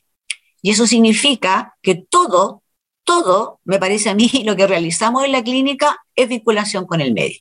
¿Ya? Los conversatorios, las charlas, la difusión de derechos, las orientaciones, las asesorías, los juicios, ya eso todo es vinculación con el medio. Y también no, no puedo dejar de mencionar que hemos hecho alianza con la carrera de trabajo social de la sede y el año pasado y este año también hemos tenido alumnos en práctica de la carrera de trabajo social que se han preocupado de varios aspectos sociales que son bastante relevantes, han elaborado cápsulas que están en la, en la web de la UNAV, en el, en el espacio de las clínicas jurídicas. Avance, por favor. Bien, la clínica jurídica eh, está conformada por estudiantes de noveno y décimo semestre de la carrera. ¿ya? Ellos tienen que tener aprobados todos sus ramos previos a quinto año y particularmente hay cursos que los preparan para esta atención de casos reales, de casos de verdad, de gente real. Estos cursos son redacción forense, redacción contractual y RAT, que son resolución alternativa de conflictos, técnicas de litigación oral y negociación. Y además, la carrera ofrece a los estudiantes de quinto año ciertos ramos que ellos toman, ¿cierto? Que son litigación en procedimientos de familia, eh, litigación en sede penal, acciones constitucionales relevantes, tramitación en juzgados de policía local y solución de controversias en el derecho internacional. Y no menos importante, la clínica tiene una exigencia de 100% por el año calendario que dura la clínica. Si bien está separado en dos consultorios, eh, cada uno semestral, eh, la clínica es de marzo a marzo o de agosto a, agosto, es decir, es un año calendario. Avance, por favor. Eso implica que los alumnos están atentos, ¿cierto? Y su responsabilidad se mantiene por todo ese lapso. Porque los tribunales, ya desde hace mucho tiempo, no tienen feriado judicial. Antiguamente febrero se cerraban los tribunales, hoy en día no. Bueno, respecto de los aprendizajes esperados y, que son también los objetivos de la clínica jurídica, son particularmente tres, asesoría, litigación y representación. Respecto de esos tres eh, objetivos, ¿cierto? Y aprendizaje que se espera, eh, se realizan todas las actividades de clínica jurídica, como les señalaba, orientaciones, eh, asistencia, asesorías, en diversas materias y particularmente el patrocinio y poder, las distintas causas en que ellos van desarrollando estos tres objetivos de aprendizaje. Siguiente, por favor. Respecto de la tributación al perfil de egreso, la tributación de, lo, de, clínica jurídica es directa, total, absoluta, ¿ya? Con, todo lo que eso implica, el trabajo, como les decía, de los alumnos, de los profesores, ¿ya? Claro, porque los estudiantes en, la clínica jurídica aplican a casos reales y simulados también, porque eh, hay que, es bastante el contingente de clínica jurídica, son, son bastantes alumnos, entonces también hay que complementar con, casos simulados. Eh, su aprendizaje que han tenido con anterioridad en todos los ramos, ¿cierto?, eh, de cátedra y, y, otros también que son prácticos en la carrera, ¿ya? Eh, por supuesto con respeto a los derechos humanos y con perspectiva de género, para lo cual eh, también hacemos capacitaciones en esas materias para los alumnos en la clínica jurídica, con personas expertas, docentes, qué sé yo. Em, las actividades cotidianas eh, que se desarrollan en la clínica, ya les decía, ¿cierto? Son tributación directa.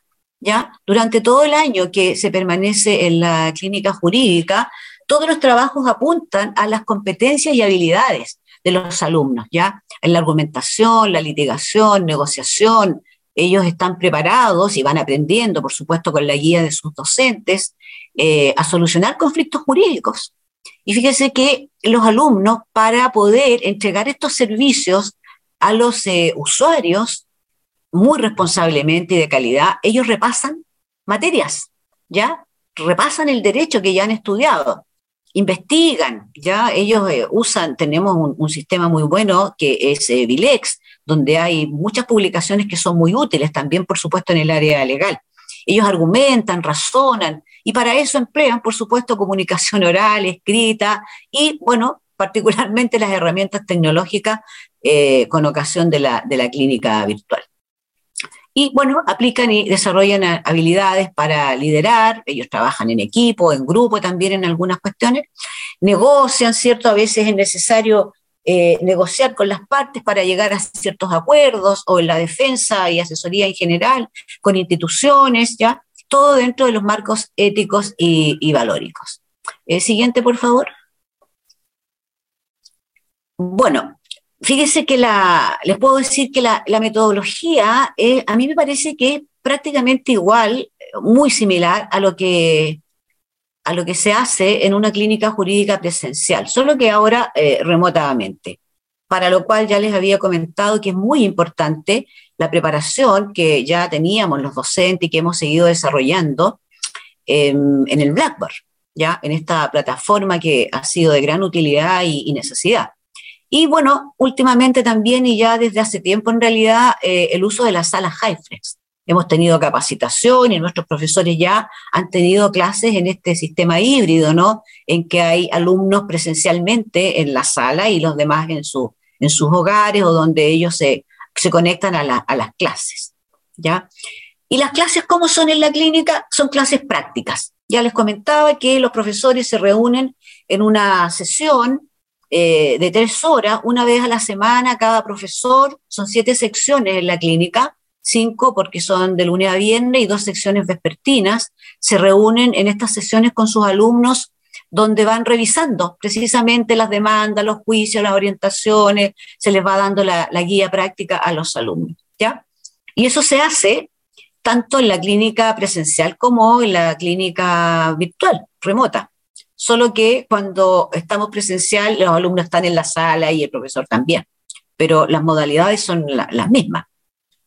Se hacen reflexiones grupales, se realizan conversatorios en que los alumnos exploran, investigan un tema y lo exponen a los demás alumnos, a veces también se invitan a otra sección de, alumnos. Se realiza un juicio simulado, lo que no hemos podido tener en, esta época de pandemia son visitas a tribunales, porque cuando estamos presencial los profesores eh, organizamos, ¿cierto? gestionamos visitas a tribunales, particularmente aquellos en que no tramitamos. Los eh, tribunales orales en lo penal, tribunales eh, laborales, porque en esos tribunales nuestros alumnos no pueden actuar, solamente abogados por, por mandato legal del Código Orgánico de Tribunales. ¿ya? El, profesor, les decía, guía a sus alumnos, ¿cierto?, en, los casos que, se les encomienda. los estudiantes trabajan casos reales, ¿ya? Y ellos actúan directamente con los usuarios. En las entrevistas se han, efectuado por Zoom, eh, por Blackboard, por teléfono, y la diferencia es que cuando estamos eh, de manera presencial, la persona está ahí, ya presente, de cuerpo presente, y el alumno hace el, mismo trabajo. Ya le decía, son tres horas, ¿cierto?, en que se realiza el trabajo entre los docentes y los alumnos. Tenemos también eh, para el buen funcionamiento y un verdadero procedimiento en relación a las materias eh, más, eh, más habituales que se ven en clínica, una carta GAN, ya que se va aplicando durante el semestre, durante el año, un poco para trabajar ordenadamente entre, entre las siete secciones. Ya se van abordando materias que son relevantes, importantes para que los alumnos las trabajen muy bien. Siguiente, por favor. Dentro de la metodología he situado una serie de actividades que las realizamos cuando estamos presencial, pero también las realizamos ahora en pandemia. Todas estas actividades que están colocadas acá se han realizado en pandemia.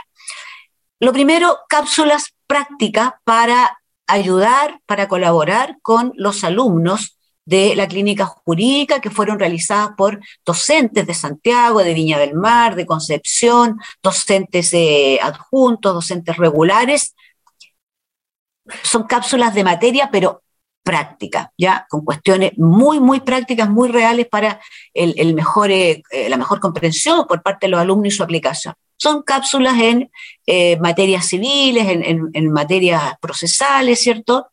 Por ejemplo, comparecencia en juicio, procedimiento, ordinario de menor cuantía, mayor cuantía, cómo se rinde la prueba, cómo se tramitan los incidentes y una serie de cuestiones netamente de asuntos judiciales, ¿ya? También otras cápsulas, otras, ¿cierto?, en materia de, familia, que apuntan a lo mismo, ¿ya? Sobre prescripción, órdenes sucesorios, alimentos y, todas estas materias de régimen comunicacional, cuidado personal, compensación económica. Esas cápsulas se les entregaron a los alumnos y ellos las tienen ahí, las pueden ver cuantas veces quieran y, necesiten. También realizamos eh, capacitaciones a los estudiantes de la clínica y todo esto se ha hecho en pandemia.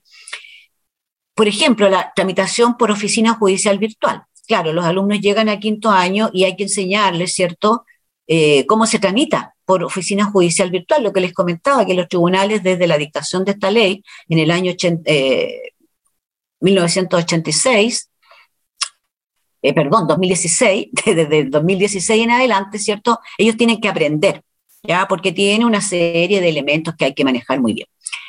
Eh, también se les hace charlas en materias de familia, alimentos, deudas, sanciones, el 10%, que hemos tenido muchísimo trabajo con el tema del 10%, posesiones efectivas, violencia intrafamiliar, equidad de género, insolvencia y reemprendimiento. Últimamente realizamos dos sesiones con un profesional experto de, la, de, la, de, eh, de esa institución, digamos, ya, de la superintendencia de insolvencia y emprendimiento. En materia de migrantes. Tuvimos ocho sesiones, porque más adelante ahí les voy a comentar un poquito acerca de que los estudiantes de clínica jurídica han trabajado el año pasado y este también, y se va a seguir trabajando en, una, en un proyecto que se realizó por una profesora eh, de, la, de, la, carrera de, de, Viña del Mar y que se vinculó ese proyecto a, clínica, a la clínica jurídica los alumnos han podido trabajar en materias de migrante, para lo cual hay que capacitar a los alumnos y por lo tanto se hacen estas capacitaciones. Y también eh, pude realizar este año, bueno, el año pasado y este año, unos eh, encuentros regionales, ya que en lo particular vengo realizando desde el año 2015.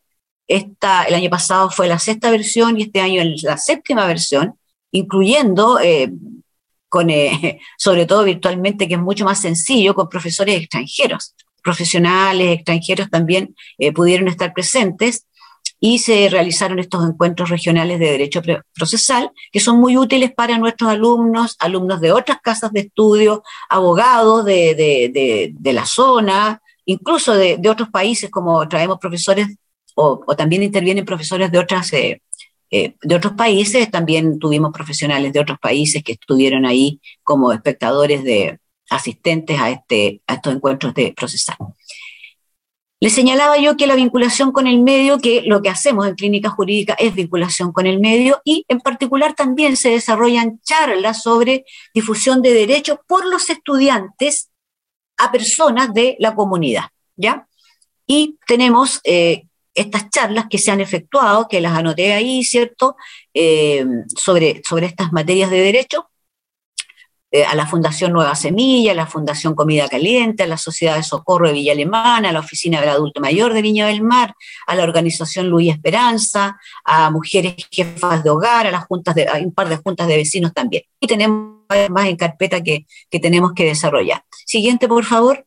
Eh, les decía yo que este proyecto de migrante está anclado a la clínica jurídica y por lo tanto nuestros alumnos han trabajado en esas materias con eh, las personas migrantes y en pandemia no se ha realizado una serie de cápsulas, ya en virtud de ese proyecto. Cápsulas que están disponibles en la web de UNAP y en otras redes sociales también, en diversas materias, como estas, arrendamiento, atención de salud, contrato de trabajo, divorcio, pensión de alimentos, relación directa y regular, violencia intrafamiliar.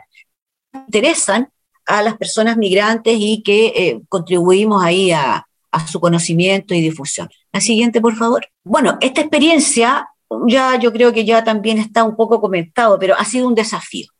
Ha sido un desafío, ¿cierto? Seguir tramitando casos reales de gente de verdad que nos necesita muchísimo, porque en general son personas de escasos recursos, en que muchas veces tienen largas esperas en otras instituciones y nosotros los eh, acogemos de, de, manera tal que son, están muy contentos, muy felices y así lo, lo expresan eh, muchas veces. ¿ya? Y además los estudiantes, ¿cierto?, han podido tener su progresión en, eh, en su carrera, son estudiantes que están a puertas de eh, su egreso y necesitan realizar estos cursos y desarrollar las habilidades que ellos necesitan para su perfil de egreso. Y bueno, fíjese que la, clínica virtual ha sido también, claro, de gran aceptación por los usuarios porque podemos decir que ellos no necesitan moverse de donde esté en su casa, su escritorio, como se dice un poco divertido, ¿no? 24/7 nos escriben, ¿ya? Nos mandan los formularios, los correos, etcétera, porque ellos pueden hacerlo virtualmente cualquier día, cualquier hora, cualquier día de la semana. Nosotros, por supuesto, tenemos un horario de oficina en que vamos recibiendo, acusando recibos, pero ellos tienen libertad para enviarnos sus solicitudes. No tienen que pedir permisos laborales o no tienen que abandonar sus actividades laborales cuando no tienen un empleador, ya para poder eh, recurrir, eh, ir, eh, movilizarse, ¿cierto? No gastan en locomoción. Y bueno, también les señalaba que paulatinamente se fue aceptando por los estudiantes, ¿cierto? Esta, esta atención virtual. Eh, no había otra posibilidad que hacerlo así por la crisis eh, sanitaria, ¿verdad? Pero se han dado cuenta también y, la mayoría, yo diría que acepta que esto es un muy buen servicio que se puede prestar a la comunidad y no deja de eh, ser útil también para su desarrollo de, las competencias y habilidades que tienen que desarrollar para que puedan desarrollarse profesionalmente con posterioridad. Les decía también que inicialmente habían más bien simulaciones, pero poco a poco se fueron tomando los casos reales eh, todo ello con trabajo remoto, les expliqué a través de la plataforma Blackboard, ¿cierto? Que permite, todos saben, subir videos, materiales, hacer las clases, hacer foro con los alumnos, etcétera. Las entrevistas los alumnos las realizan por eh, diversos medios tecnológicos, ¿cierto? Eh, se trabaja en equipo también, individual y en equipo. Se ajustó la, la carta GAN para, para, la clínica virtual. Hay un aporte social tremendo, tremendo, ¿cierto? Eh, para la, comunidad y ese aporte social, fíjese que también implica, como les decía yo, eh, el trabajo de los alumnos de trabajo social, con esta alianza que hemos hecho con la carrera en Viña del Mar. Siguiente, por favor. Eh, los grupos atendidos, muy brevemente, se ha extendido, se ha expandido la zona de atención. Nosotros atendíamos originalmente solo en Viña del Mar, porque teníamos, claro, bastantes usuarios y, nuestros alumnos podían atender esa zona para evitar eh, grandes desplazamientos. Poco a poco fuimos ampliando la zona eh, de atención a Valparaíso, Quilpue, Villa Alemana y con la tramitación virtual, fíjese que otras zonas más, más alejadas, Quintero, Quillota, Los Andes, eh, San Antonio, hemos tenido juicios de Villarrica y un caso que, que, que un poco no raro, ¿no? pero se atendió un caso de, un ciudadano chileno residente en Transilvania que nos solicitó una atención de un juicio de familia y se tramitó y, muy contento y muy feliz estando en el extranjero, eh, logró a través de la clínica virtual su, atención. También atendemos personas eh, derivadas de los convenios, ¿ya? Para asesorías, orientaciones, juicios, charlas. Y ahí tenemos las cifras de eh, las personas que han logrado ser atendidas en pandemia. El año 2020 atendimos un total de 600 personas, 600 ingresos, todas las personas con su orientación, con su asesoría, y de esos 600 casos, 142 fueron juicios, ¿ya? Netamente juicios con patrocinio, con poder. Y el año 2021, al 30 de septiembre, y contando, eh, tenemos ya 1.160 atenciones y de esas atenciones 483 son juicios, ¿ah? asuntos judiciales. Y em, eh, ahí por género tenemos ciertos números de mujeres atendidas el 2020, 329, hombres 271, en el año 2021 742 mujeres y 418 hombres. Siguiente, por favor. Se, para evaluar se aplica rúbrica, ¿ya? Aplicamos una rúbrica eh, de assessment del aprendizaje, assessment del aprendizaje de los estudiantes y también una rúbrica general para todas las diversas actividades de la clínica jurídica. Siguiente, por favor. Acá tenemos la, en esta rúbrica jurídica nuestra, aquí hay un resumen de, la clínica, de la rúbrica general, eh, en que aparecen las dimensiones que se evalúan, ¿ya? Comunicación oral, escrita, conocimiento teórico práctico, destrezas de litigación y la actitud y desarrollo del alumno. Y eso tiene una serie de indicadores que en general, bueno, eh, son, eh, se expresa en forma fluida, con buena dicción, a buen volumen, el vocabulario jurídico, formal, cómo redacta la ortografía, la aplicación del derecho, elaboración de exposiciones, etc. ¿Ya? Siguiente, por favor. Esa rúbrica fue confeccionada eh, a, través de, con, la revisión y asesoría y colaboración de, una persona experta que, nos puso la, la, Facultad de Derecho para con, las actividades nuestras que siempre desarrollamos y que evaluamos, pero esa rúbrica fue efectuada por personas eh, profesionales. Eh, el impacto interno y externo en, en cuanto del el assessment del aprendizaje, eh, se elaboraron planes, ¿ya? Se elaboraron planes de assessment en el año 2020, primer semestre del año 21, conforme con los cuales se señalaron una serie de actividades ¿cierto? Que finalmente fueron em, evaluadas con, la rúbrica que especialmente se realizó para el assessment. Eh, para elaborar los planes de assessment se realiza una revisión, ¿cierto?, de las calificaciones, de las notas, de los avances de los alumnos en ramos anteriores como redacción forense, redacción contractual, etcétera, y se llega y se determina cuáles son las fortalezas, cuáles son las debilidades, y en pos de eso se eh, señalan, ¿cierto? En el plan se incluyen aquellas, eh, voy a el computador, se, se toman en consideración para elaborar los planes y se implementa una serie de actividades precisamente para eh, poder eh, que los alumnos, lo que tienen descendido, digamos, lo puedan trabajar muy bien y lograr unos mejores aprendizajes. Siguiente, por favor.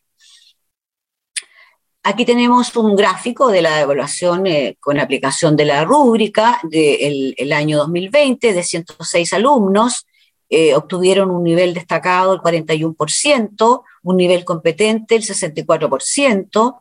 En el año 2021, primer semestre, que ya está calificado, ¿verdad? Eh, subieron estas cifras, por lo menos en el caso del el destacado, ¿cierto? El 55%, y el nivel de, alumnos competentes, el, 58%. No tuvimos reprobados, ¿ya? No hay, no hay nivel eh, insuficiente, deficiente. Siguiente, por favor. La estadística en pandemia, referente también al impacto externo, el año 2020 tuvimos 600 ingresos, como les señalaba, y 142 de ellos fueron asuntos judiciales, vamos en 1160 y vamos al 30 de septiembre, ya, ya tenemos como 100 casos más en este poco tiempo, y 483 em, de eso es judicial. Siguiente, por favor. Siguiente, por favor. Un elemento bien importante del, del, impacto externo, ya que directamente beneficia a la comunidad y también al aprendizaje de nuestros alumnos, las audiencias realizadas. El año 2020, en que la clínica les comentaba que partió en junio, logramos eh, realizar con la comparecencia personal de nuestros alumnos a las audiencias 93. Y este año, a la fecha, al 30 de septiembre, 363 audiencias, ¿ya? De casos reales en tribunales con la comparecencia de nuestros alumnos. Siguiente, por favor. El, fíjese que nosotros un poco comparando, midiendo el año 2018 y 2019, por eso yo les señalaba que para mí eh, ha sido un éxito la clínica virtual, el año 2018 tuvimos un total de 1.247 em, asistencias, ¿ya? Eh, casos que nosotros pudimos atender y resolver. Y el año 2019, 1.103 Ahora nosotros vamos en 1.200 y tantos casos y estamos en, en, octubre. O sea, nos queda todavía unos meses para cerrar el año 2021 y, y va a ser bastante más que en los años de atención presencial. ¿Ya? Siguiente, por favor. Eh, hay convenios también conforme con los cuales se atiende personas y se han seguido atendiendo, por supuesto, en pandemia. De hecho, hemos celebrado convenios también en pandemia con Senama, con el registro civil, con el CEREMI y MIMBO. Y tenemos otros convenios anteriores que también nos derivan personas para su atención, Techo, Hogar de Cristo, CERNAC y con otras instituciones y organizaciones. Y también nos derivan casos que nosotros atendemos de este convenio de eh, la sede de Viña del Mar, de la Universidad Andrés Bello, de la, con la Ceremi Mi Mujer y Equidad de Género. Y nos han hecho capacitaciones también para, nuestros alumnos en esas eh, tan importantes materias. Y recientemente, en julio, se celebró por la facultad en Santiago un eh, convenio de colaboración con la Superintendencia de eh, Insolvencia y Reemprendimiento, ¿ya? lo que dio lugar, como les señalaba, a unas capacitaciones que ya hemos realizado para próximamente comenzar a atender casos de insolvencia y de reemprendimiento por parte de usuarios de la clínica jurídica. Y ya también les comenté que se pudo realizar el encuentro regional de derecho procesal. Eh, siguiente, por favor.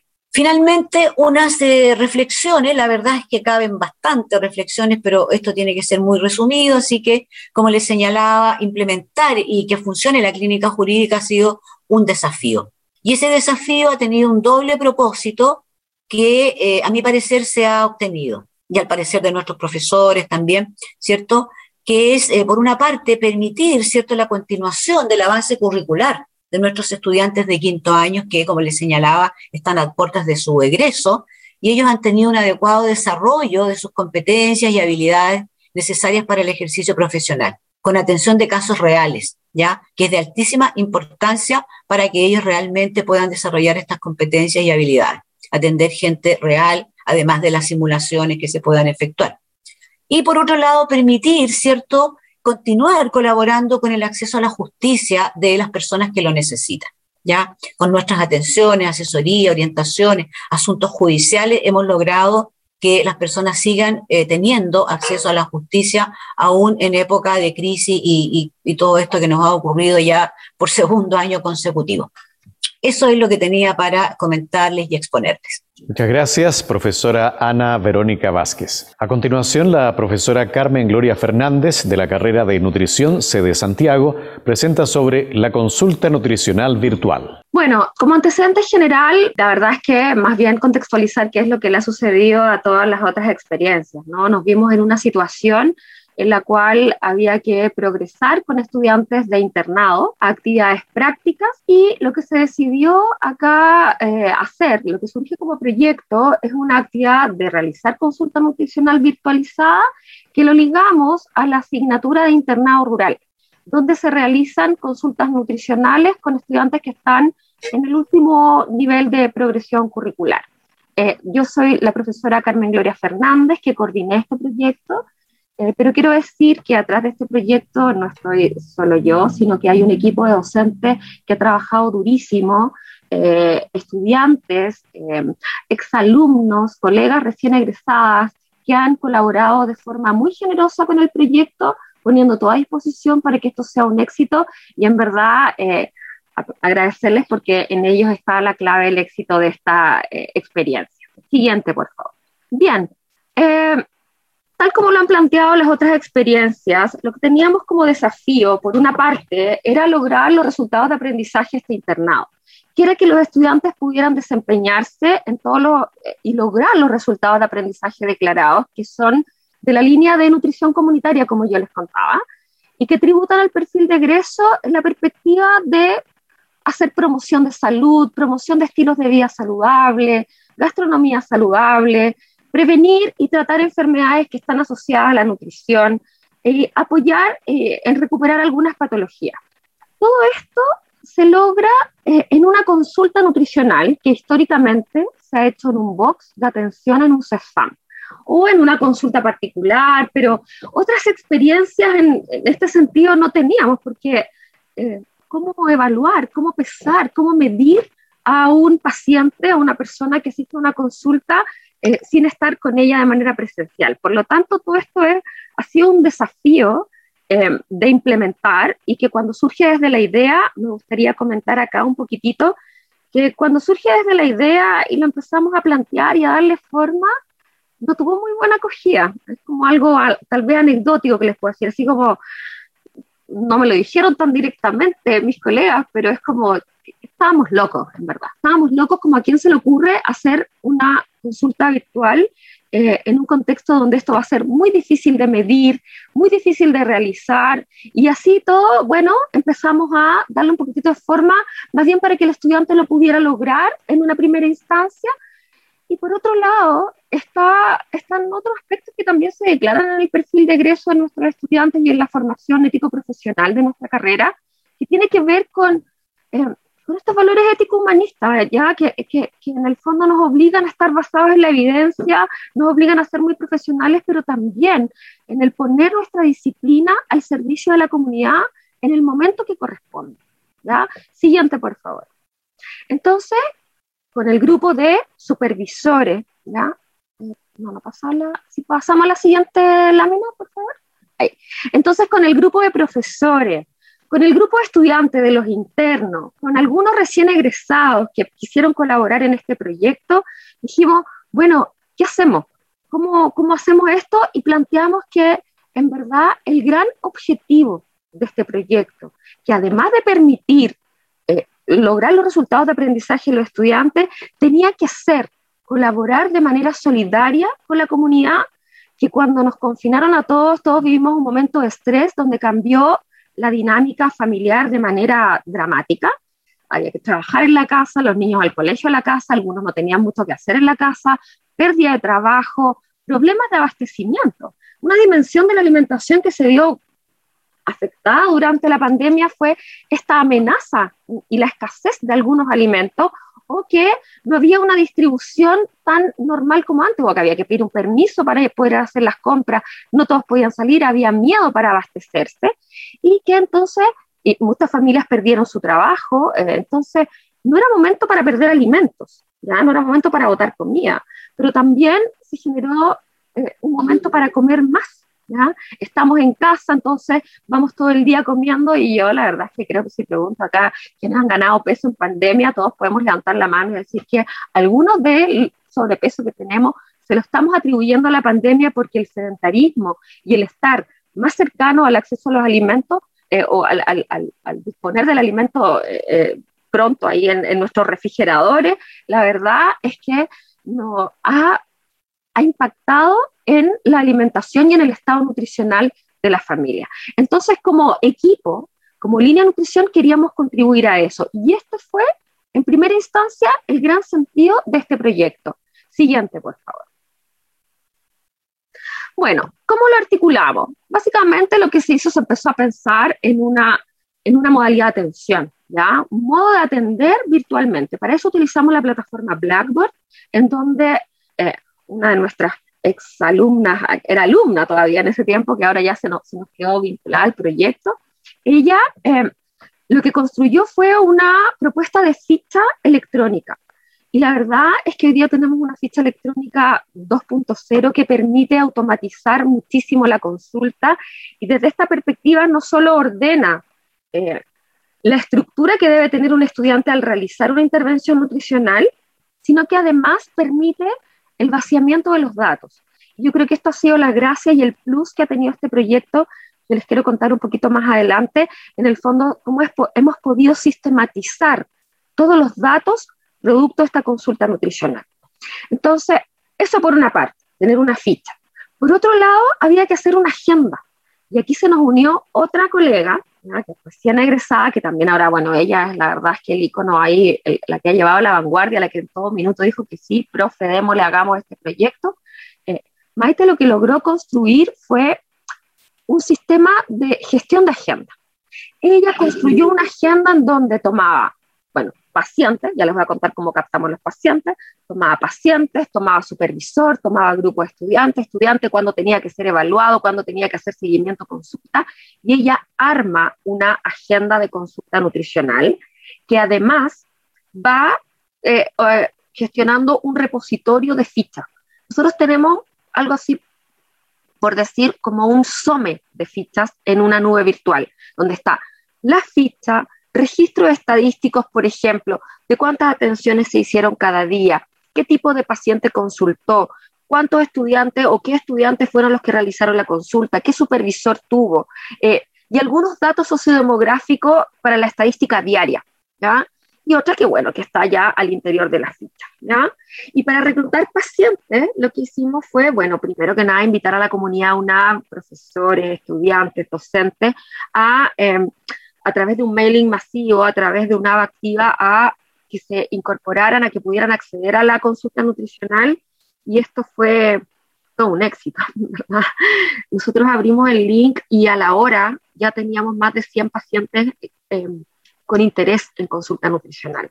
Por lo tanto, desde esa perspectiva del interés de las personas de acceder a esta prestación, eh, es algo muy interesante. ¿Ya? Porque no es así tanto en la, en la, realidad, porque para ir a nutricionista no hay hora, hay que conseguir la, la, la orden de un médico, es más complicado. Aquí se facilitó el acceso, se, de alguna manera se permitió eh, democratizar el acceso a la consulta nutricional, ¿ya? Y bueno, toda esta gestión se guardó y permitió, por una parte, que los estudiantes tuvieran la continuidad de su práctica profesional, eh, lo permitió lograr los resultados de aprendizaje de una manera mucho más supervisada. Cuando nuestros estudiantes van al centro de práctica, nosotros los dejamos ahí y están con un tutor y, y, son medio ocultos, medio ciegos, no los vamos a ver de vez en cuando. Acá estuvimos permanentemente acompañándolos y viendo que sus resultados de aprendizaje se lograran, todos aprobaron el internado, logramos consolidar un equipo de trabajo, nuestros usuarios están bastante satisfechos, también lo que les voy a contar un poquitito, y bueno, y el desafío era evaluar el impacto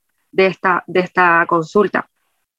Bueno, todos los datos de los pacientes fueron resguardados bajo los estrictos eh, controles de confidencialidad eh, eh, y privacidad ya de nuestros pacientes. Todo está bajo con consentimiento informado. Siguiente, por favor. Bueno, un poquitito de lo que logramos en términos de resultados y de cobertura. ¿Ya? Nosotros el año pasado logramos atender 731 pacientes, o sea, 731 consultas, perdón, pero eran 524 pacientes porque a algunos se les dio más de una consulta. El año pasado, solo en cuatro meses, logramos esto con 98 internos. Este año ha estado un poquito más lento porque no tenemos la misma cantidad de supervisores. Ahora dividimos el supervisor entre lo presencial y lo virtual. Ya entonces ha estado un poquitito más lento. Nuestros principales eh, beneficiarios fueron lo, lo, la, lo, la, comunidad UNAV, profesores, estudiantes, amigos, familiares, y también desde hace un tiempo que nosotros veníamos trabajando con Carosi, y con Carosi, eh, que ya llevamos algunos proyectos, también pudimos eh, realizar esta consulta para sus funcionarios. ¿ya? La mayoría de nuestros pacientes fueron mujeres, en un rango de edad entre los 20 y los 34 años, fueron, fueron los que más, las que más accedieron, pero a, eh, pudimos atender a través de todo el ciclo vital. ¿ya? El motivo de las consultas principalmente fue el bajar de peso, otro seguido de hábitos saludables y personas que tenían enfermedades crónicas no transmisibles como diabetes, hipertensión, dislipidemia y otras. Hubo un interés en eh, consultas por pacientes vegetarianos y veganos y otras consultas variadas desde lactancia materna, eh, pacientes que requerían papilla, etcétera, etcétera. Logramos ver una amplia diversidad de tipos de consulta. Contamos con 10 docentes el año pasado, este año estamos con 5 y se nos unieron dos facilitadores de consulta nutricional que eran exalumnos más un gestor de, agenda. Siguiente, por favor. Eh, nosotros evaluamos con las personas que fueron beneficiarias de esta consulta nutricional qué les pareció primera instancia en términos administrativos, ¿ya? Como una satisfacción al cliente, por así decirlo, eh, qué les pareció el link de inscripción a la consulta, qué le pareció la dación de su hora, la calidad de la consulta y la calidad del material educativo. Y en una escala de 1 a 5 estuvimos sobre 4.5, sobre 4.5, la verdad es que nos sentimos muy eh, orgullosos de esta satisfacción de nuestros usuarios. Siguiente, por favor. Bueno, en cuanto a la percepción, ya percepción de cuán positiva puede ser esta consulta, le hicimos la pregunta si es que esta consulta nutricional le permitió modificar sus hábitos alimentarios de manera positiva. Y en ese sentido, bueno, sobre el 90% el año 2020 y el, año siguiente baja un poquitito, ¿no? Se va perdiendo la continuidad, eh, porque nosotros hicimos dos mediciones. Este año, el, el, año 2020, que hicimos la consulta nutricional y que vaciamos el dato en la ficha, lo registramos y al año siguiente le hicimos una encuesta telefónica para ver cómo va esta percepción. Aunque baja, la verdad es que sigue existiendo una percepción de que la consulta sí lo permite. Lo que pasa es que una sola consulta no es suficiente. ¿sí? Siguiente, por favor. Bueno, en cuanto a que si consideran que hacer una consulta nutricional es efectiva, nuestros pacientes dicen que sí. Ya alrededor, el año pasado un poquitito más, sutilmente baja este año al 88%, eh, alrededor del 90% percibe que la consulta es efectiva. Siguiente. Eh, en cuanto a si le recomendarían a un amigo o a un cercano asistir a una consulta nutricional, la verdad es que estamos también, los pacientes y los beneficiarios consideran que la consulta es altamente recomendable. Desde esa perspectiva también estamos muy satisfechos. Siguiente, por favor. Bueno, pero esa era, una evaluación de resultados y tal como yo les conté, eh, hicimos una medición vaciando los datos, eh, más bien de los datos estadísticos más superficiales, porque hacer una evaluación de impacto implica eh, un análisis mucho más exhaustivo de la información. Y desde esta perspectiva, nuestra carrera en las acreditaciones siempre un poquito criticada que esto era algo que tenía el debe, que no estaba haciendo evaluación de impacto de sus actividades de vinculación con el medio. ¿ya? Entonces, este proyecto, esta consulta nutricional el año pasado fue beneficiada con un proyecto de vinculación con el medio y este año también en el primer semestre. Y también a través de vinculación con el medio logramos obtener recursos para realizar una evaluación de impacto que básicamente incluyó esta encuesta telefónica que se le hace un año posterior a la consulta. Bueno, no un año, seis meses posterior a la consulta. ¿ya? Entonces se diseña una forma de evaluar tipo ensayo comunitario donde comparamos dos mediciones y en una muestra de 215 participantes, lo que nosotros hicimos fue definir un indicador de la calidad de la dieta, ya que es un poquito más sofisticado de saber si me gustó, si más allá de la percepción, ¿no? Y acá, bueno, hay algunos indicadores de la calidad de la dieta, índices de alimentación saludable, pero la verdad es que habían sido utilizados en otras circunstancias o tenían algunas preguntas un poco complejas y aquí nuestro equipo académico se dio una vuelta reflexiva y, y surgió algo muy bonito, muy, muy, muy interesante que tiene que ver con una propuesta, ¿ya? Que es la modificación de un índice que ya existía, pero con una propuesta de una nueva forma o una forma más sencilla de evaluar la calidad de la dieta. Entonces, adaptamos este índice de alimentación saludable. Eh, gracias al proyecto para evaluar impacto, nuestras mismas facilitadoras, Maite y Berioska, ahí, eh, las, las, que de verdad eh, son la esencia del proyecto, vaciaron los datos de la ficha ya que se había construido y esta ficha permitió rápidamente ir clasificando la información para buscar estas variables que hablaban de la calidad de la dieta. Se consulta telefónicamente a las personas, se parean los datos y comparamos qué pasa antes y qué pasa después con esta intervención. Siguiente, por favor. Aquí yo les muestro un poquitito en qué consiste este índice de la calidad de la dieta. Nosotros evaluamos cómo es el consumo de alimentos saludables, alimentos no saludables y los tiempos de comida, desayuno, almuerzo y cena, ¿ya? Que indican en el fondo una alimentación, cómo debiera de ser la alimentación y puntuamos si está bien o está mal. Siguiente, por favor. Con esto, lo que logramos ver es que las personas del 2020 que consumían alrededor del 30%, llevaban una dieta más bien saludable, bueno, el, 2021 aumentó muy poquitito. Los que necesitaban cambios disminuyeron y aumentaron incluso un poquito más los pocos saludables. Entonces empezamos a ver, bueno, ¿qué pasó acá? Bueno, por supuesto, con una consulta nutricional nosotros no vamos a cambiar ni el estado nutricional ni la calidad de la dieta, y eso es algo que sabíamos. Pero básicamente lo que las hipótesis que nos estamos planteando como fuente de investigación es que el confinamiento en muchos casos actuó como factor protector de la dieta. Y en lo que más vemos es en el consumo del desayuno. Las personas en confinamiento hacían sus cuatro comidas, desayuno, almuerzo, once y cena en casa. Y cuando viene el desconfinamiento, la mayoría de las personas encuestadas no consume el desayuno, aunque sí aumentaron, por ejemplo, el consumo de fruta y verdura, de alimentos más sanos, frutos secos, eso lo hicieron, pero se va perdiendo los tiempos de comida. Siguiente, por favor. Y algunos aspectos cualitativos ya eh, que nos comentaron en esta evaluación. La verdad es que todos hablaron que fue todo muy claro, muy buena la consulta. Bueno, lo malo es que uno no sigue las indicaciones, me dicen cosas buenas, pero no las logro hacer. Y empezó a surgir mucho esto que tiene que haber mayor seguimiento, faltó seguimiento, faltó otra consulta, yo necesito otra más, otra más.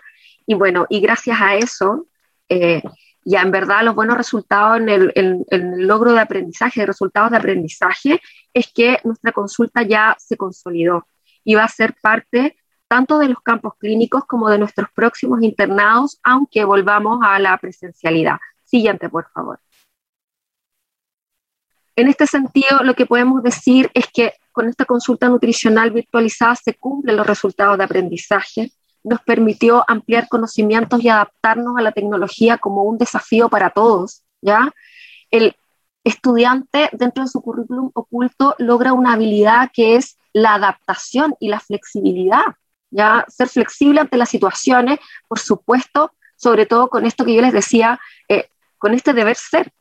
En situación de pandemia, en situación de crisis, como profesional de la salud, tengo el deber de poner mi disciplina al servicio de la comunidad. ¿ya? Y eh, se abre un nuevo espacio de desempeño, muchos ya están pensando en emprender y si es que no lo han hecho ya los que pasado por la consulta nutricional, se han llevado incluso algunos pacientes, lo han seguido atendiendo y esperemos que en un tiempo más tengan sus propios consultorios virtuales y en un futuro escenario que, bueno, ya no es tan futuro, ya en realidad se, ya, se nos acaban de incorporar dos personas al equipo para poder dar continuidad de manera permanente a la consulta nutricional dentro de la Escuela de Nutrición, lo que nos tiene muy orgullosos y muy contentos, eh, que esto se instale en campo clínico internado. Esta es una oportunidad laboral al futuro y la verdad es que esta fuente de proyectos de vinculación con el medio, además, abre un espacio académico que para nosotros es muy interesante y que es es algo que nos despierta interés y para lo que nunca tenemos tiempo, que es para investigar. Nosotros aquí se abre la, la, forma de tener una sistematización de base de datos, de poder ampliar variables y nosotros esperamos tener el bien más preciado que nos falta en estos tiempos, que es el tiempo para poder analizar más exhaustivamente y seguir aportando a lo mejor en construir indicadores de calidad de la dieta o formas de atención o investigar si estos esta forma de enseñanza también es efectivamente, eh, impacta realmente sobre eh, la formación del nuevo profesional, pero con, con, un, con un, estudio que, consolidado, ¿cierto? Como debe de ser, con una metodología. Siguiente, creo que eso era. Y bueno, más que nada, seguir agradeciendo al equipo porque de verdad muchas gracias y, y gracias por la oportunidad de poder mostrar esta experiencia aquí también. Muy agradecido. Muchas gracias, profesora. Siguiendo con el seminario, invitamos al profesor Arturo Flores de la carrera de Fonoaudiología, sede Concepción, exponer sobre la telerehabilitación vocal. Muy bien, muchas gracias por la presentación. Mi nombre es Arturo Flores, soy fonoaudiólogo y soy académico de la Escuela de Fonoaudiología en la sede Concepción. Hoy día les voy a hablar sobre nuestra experiencia en telerehabilitación vocal. Si pudieran compartir la presentación, por favor.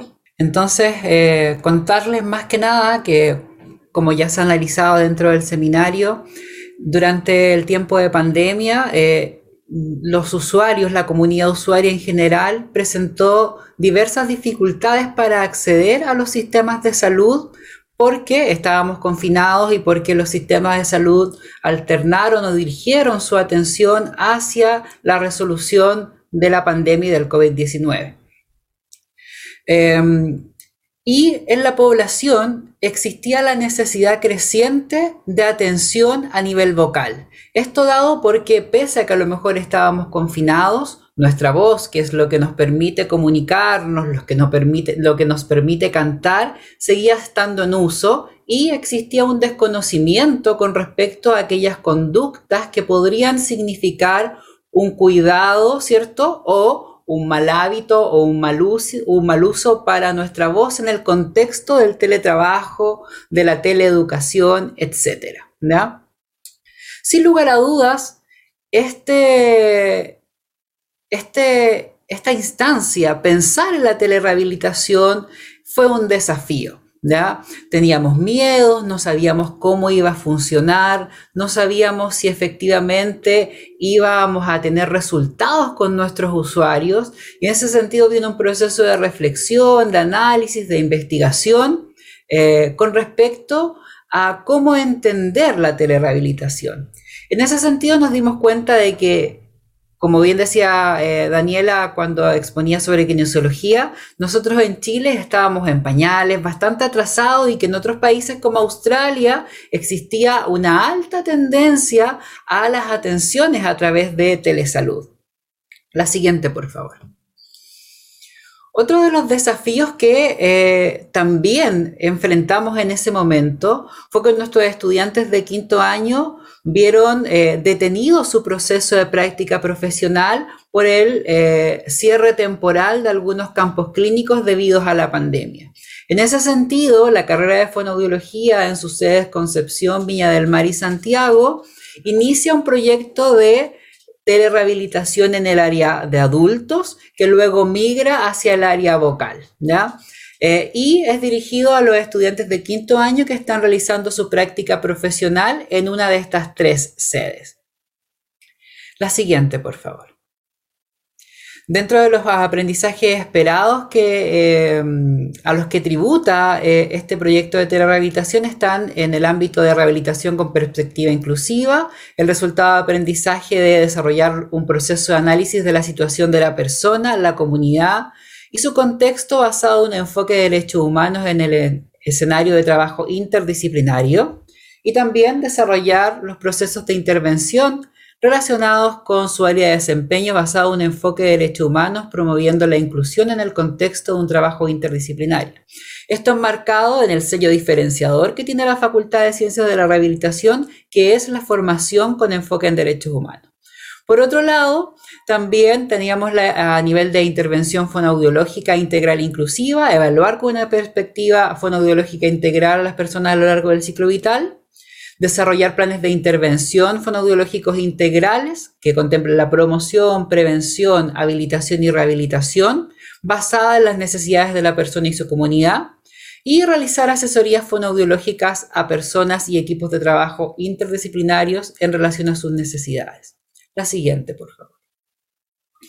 En relación a la tributación con el perfil de egreso que tiene esta instancia, eh, tributa principalmente a eh, que el fonoaudiólogo posee una formación profesional y ética que le permite integrar y aplicar los principios de la disciplina en el desarrollo de las actividades de evaluación, de evaluación diagnóstico, promoción, prevención, asesoría, habilitación y rehabilitación fonoaudiológica, atendiendo a las necesidades de las personas y la comunidad lo anterior con una visión que promueve la participación social mediante la atención oportuna y la gestión de proyectos en instituciones públicas y privadas de atención en salud. Y a sus sellos diferenciadores, que es la rehabilitación con perspectiva inclusiva, la intervención fonoaudiológica integral e inclusiva y los proyectos de investigación y gestión fonoaudiológica. La siguiente, por favor. ¿Cómo vivimos o cómo experimentamos esto de la telerehabilitación en fonoaudiología y de la telerehabilitación vocal?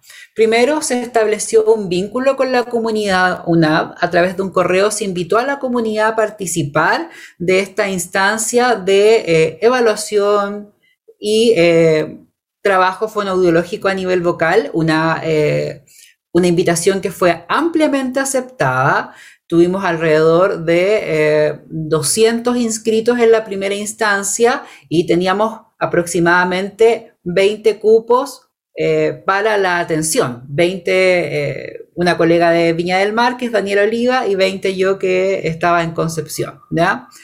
Em, también a través de este vínculo pudimos conocer cuáles eran las necesidades vocales que tenía nuestra comunidad, entender que el docente, el académico universitario requiere un cuidado especial de su voz y que está preocupado de poder atender esas necesidades, entender que nuestros estudiantes también requieren eh, habilitación vocal para preparar sus presentaciones, para poder hacer su defensa de tesis, para poder presentar algún trabajo, para poder superar algunos, eh, algún tipo de nerviosismo, miedo, ¿cierto? Trabajar también a lo mejor algunas dificultades en la fluidez del habla a la hora de presentar, ¿ya? Y por qué no, también desarrollar aspectos de la vida artística. Tenemos estudiantes que tienen mucha habilidad en el área vocal a la hora de cantar, ¿cierto? A la hora de actuar y que necesitaban trabajar esas habilidades para poder desarrollar este hobby o pasatiempo o aquello a lo que se querían dedicar. Esto nos permitió hacer una evaluación vocal a cada uno de los participantes. Esto sin duda fue un desafío, tuvimos que adaptar nuestros protocolos de evaluación, nuestros procedimientos de evaluación a lo que podíamos hacer a través de la telerehabilitación, a lo que la cámara nos permitía eh, vivenciar, ¿cierto? Todavía no podíamos atravesar la cámara para poder hacer la palpación del usuario a, a nivel cervical, ¿cierto? Pero sí podíamos tener las apreciaciones y percepciones del usuario con respecto a su salud vocal. Y eso sin duda era algo que nosotros podíamos usar para poder trabajar en pro de una salud vocal. La siguiente, por favor.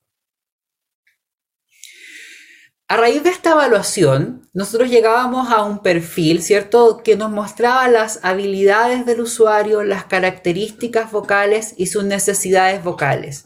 A través de esta caracterización, implementábamos un plan de trabajo con el usuario, ¿ya? que era personalizado y que cada estudiante llevaba a cabo con, un, con uno de sus usuarios, ¿ya? Por lo tanto, el estudiante evaluaba al usuario y luego se dedicaba a su proceso de intervención vocal. ¿ya? Por lo tanto, si bien a lo mejor no podíamos abarcar un gran número de usuarios eh, durante una rotación, sí podíamos dar seguimiento, podíamos a trabajar en la habilitación o rehabilitación vocal y en muchos casos dar el alta luego de esa atención vocal. Por otro lado, el contexto de la teleatención tiene una fortaleza, que no sé si a lo mejor alguien en algún momento eh, lo dijo, pero nos permite hacer actividades o intervenciones situadas. La intervención situada hace referencia a aquella intervención en la que se contempla las necesidades del usuario, la realidad del usuario, su contexto, sus creencias. Y Resulta que esta telerehabilitación se realizaba en su casa, lo más probable es que en la sala de estar o en el comedor, o a lo mejor alguno tenía un escritorio y en, la pieza, ¿cierto? Podíamos escuchar cómo este usuario reaccionaba vocalmente cuando lo llamaban por teléfono, cuando le pedían algo desde afuera de la habitación, por lo tanto, ya no había un setting terapéutico tan controlado donde yo veía una voz distinta a la voz con la que el usuario sale de la sesión o se desarrolla en sus actividades de la vida diaria. Yo estaba viendo al usuario en su actividad. Por lo tanto, eso fue una fortaleza porque podíamos decir, bueno, en realidad, si esto hubiera pasado en la consulta, él nunca hubiera contestado el teléfono, nunca lo hubieran llamado desde la otra habitación para decirle tal cosa, nunca se hubiera enfrentado a esta situación. En cambio, en la casa, bajo este contexto, podíamos apreciarlo. Y esto nos permitió, como ya lo dije, eh, considerar el contexto del usuario, su realidad, sus necesidades y sus creencias. La siguiente, por favor. En relación a las estadísticas de atención, solo puse las estadísticas de eh, las atenciones que realizamos en la rotativa de enero, pero teníamos una destinación semanal de 20 horas para realizar eh, telerehabilitación en promedio, cada em, sesión de telerehabilitación duraba entre 40 a 50 minutos. Luego de esos 40 a 50 minutos, el estudiante recibe una retroalimentación de lo que acaba de hacer con su usuario por parte del docente. La frecuencia de atención era de una vez a la semana. En algunos casos llegamos a ver dos veces a la semana a los usuarios. Y en promedio, por rotación y por semana, atendíamos entre 18 a 20 usuarios. En relación a la caracterización, encontramos que el 40% de los usuarios que fueron atendidos eh, durante la rotativa de verano eran eh, estudiantes de la Universidad Andrés Bello, el 30% eran miembros de la comunidad, o sea, padres de estudiantes o familiares de académicos o colaboradores, el 20% eran docentes y el 10% eran, era comunidad externa. En relación a sus edades, eh, encontramos que entre eh, el 32% de la población usuaria tenía entre 26 y 35 años, el 42% entre 18 y 25 porque eran estudiantes, ¿cierto? Eh, el 5% 45 más y el 21% entre 36 y 45 años. O sea, podemos decir que de todas formas abarcamos un eh, espectro o un, rango etario bastante amplio, ¿cierto? Y que también no solo nos concentramos en la comunidad eh, circundante a la universidad, como sus, estudiantes, sus académicos, sus colaboradores, sino que también había espacio para lograr otro tipo de acercamientos con eh, usuarios que eran externos a la universidad. La siguiente, por favor.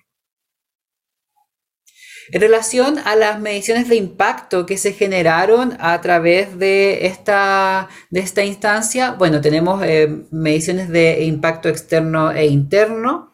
Eh, por un lado, eh, medimos el impacto en la calidad de vida que tiene la disfonía. Y esto se hizo a través de un, em, del Voice Handicap Index 30, que incluye 30 ítems, donde el usuario ve que tan reflejado se siente con la oración que acaba de leer. Entonces, por ejemplo, la oración puede decir, eh, siento que mi voz dificulta mis relaciones sociales y él califica de 0 a 4 eh, qué, tanto, eh, qué, tanto, qué tan reflejado se ve en esa oración.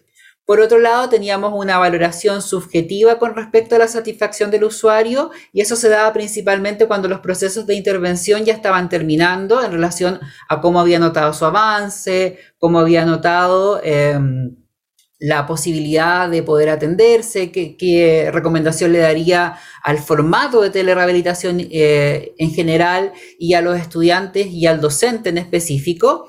Y además hacíamos una valoración vocal a través de la evaluación completa al inicio, pero a través de la evaluación perceptual em, a través del proceso de rehabilitación vocal. Por lo tanto, aplicábamos una escala que es la escala Rasati, que mide ronquera, aspereza, soplo, astenia, tensión e inestabilidad en diferentes partes del proceso terapéutico para ver si es que efectivamente había un avance o no.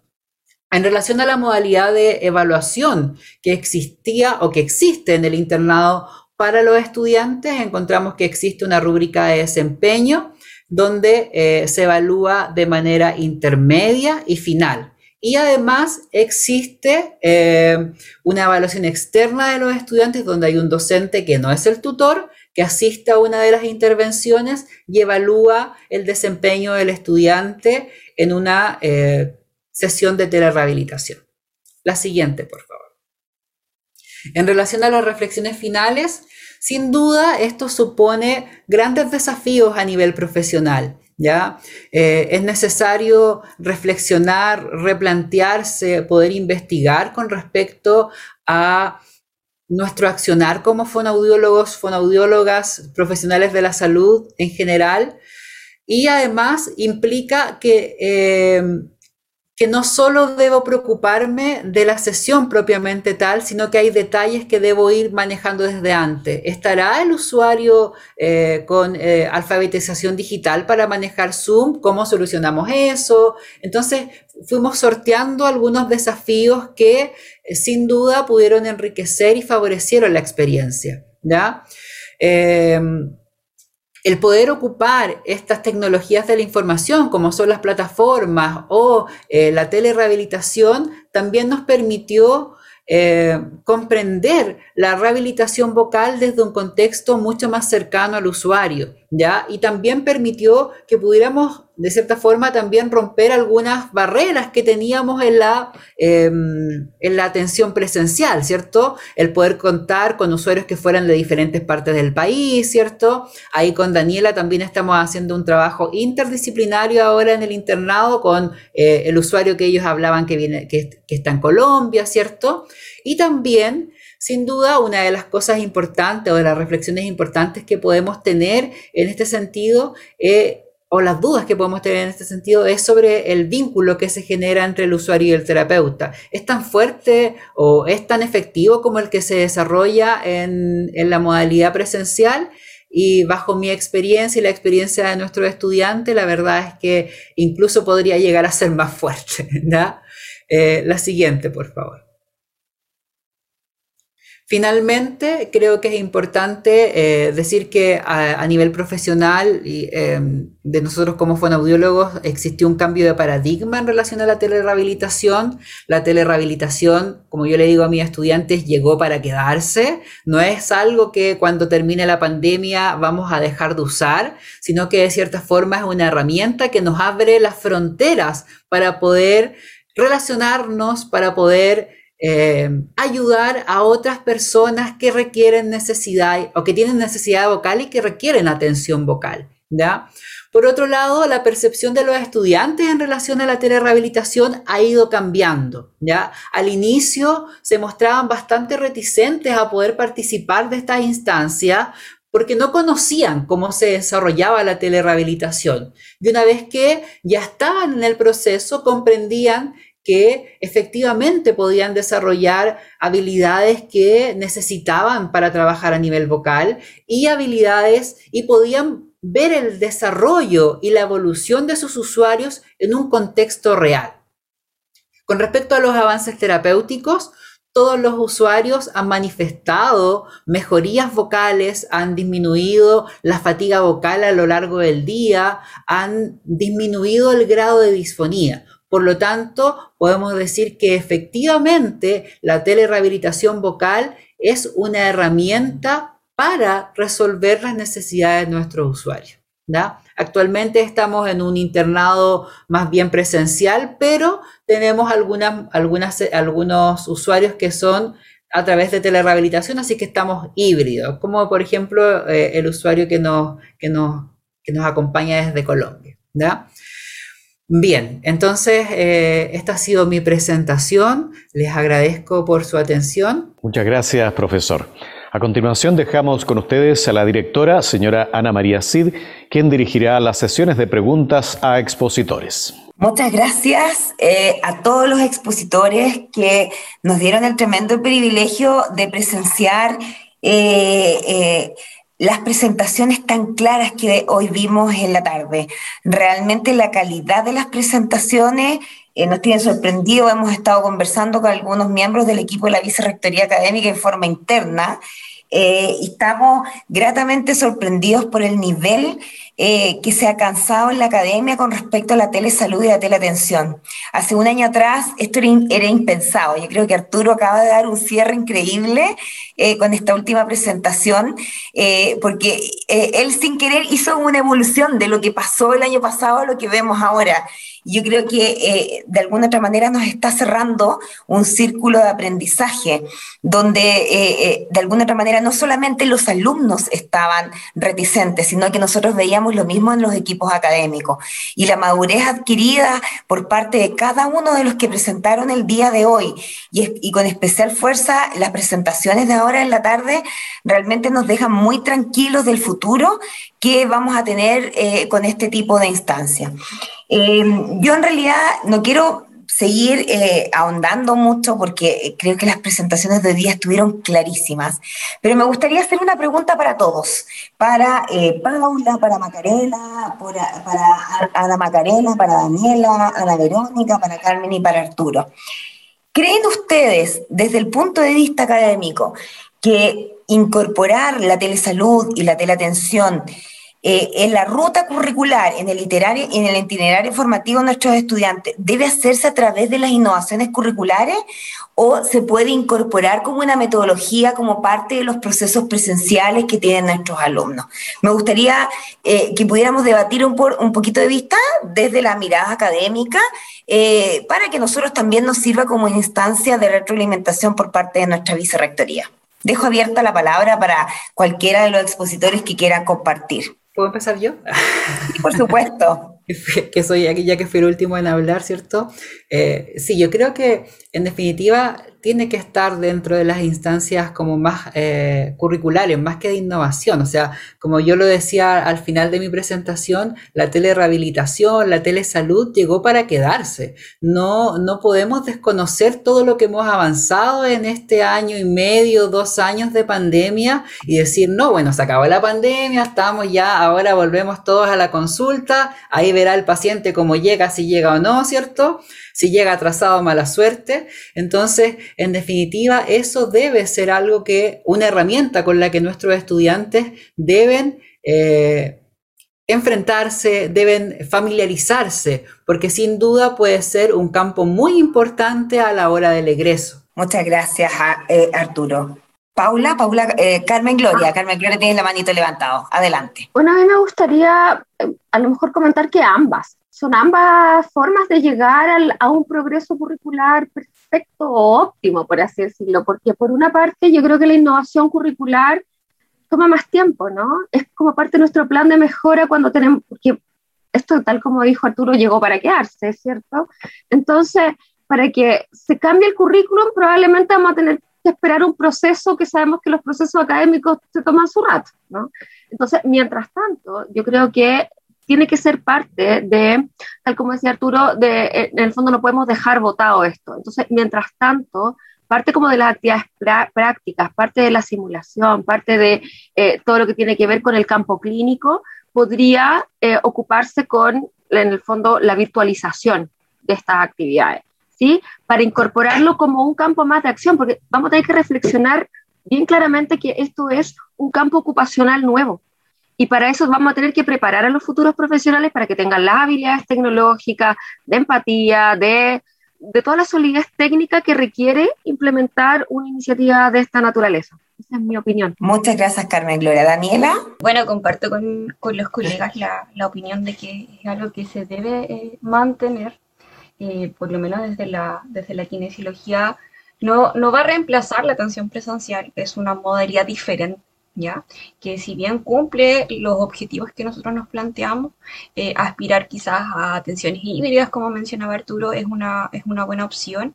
Eh, por lo menos desde kinesiología eh, hicimos cambios en nuestro sílabus este semestre para poder incorporar al menos una clase de qué era la telerehabilitación, cómo hacer una evaluación desde la telerehabilitación en nuestros cursos. Entonces eso igual ya es un avance, pensando en que ya se declaró que una de las cuatro prácticas que tiene el estudiante de quinto año debe ser modalidad virtual.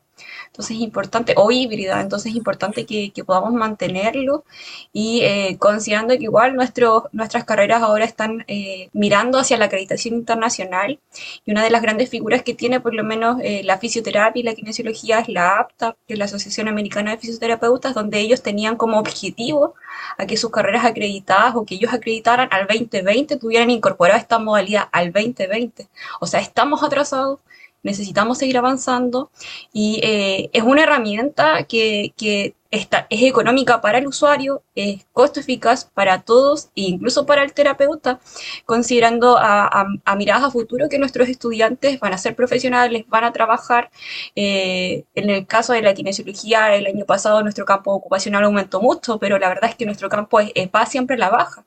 Somos muchos kinesiólogos, hay mucho, poco campo laboral y esto es una oportunidad para que ellos puedan partir, eh, que es económica, no van a tener que arrendar una consulta, van a tener que ocupar insumos de su casa y los mismos usuarios también es económico para ellos, como decía Arturo, estamos trabajando desde la casa, estamos en su realidad.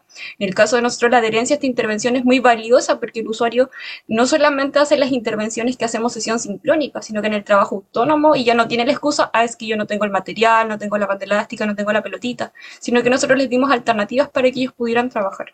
Así que creo que, que debe mantenerse y debemos ir a, aspirar a, esa, a, esas modificaciones a futuro. Gracias, Daniela. Paula. Mm, bueno, yo comparto plenamente lo que han expuesto, ¿cierto?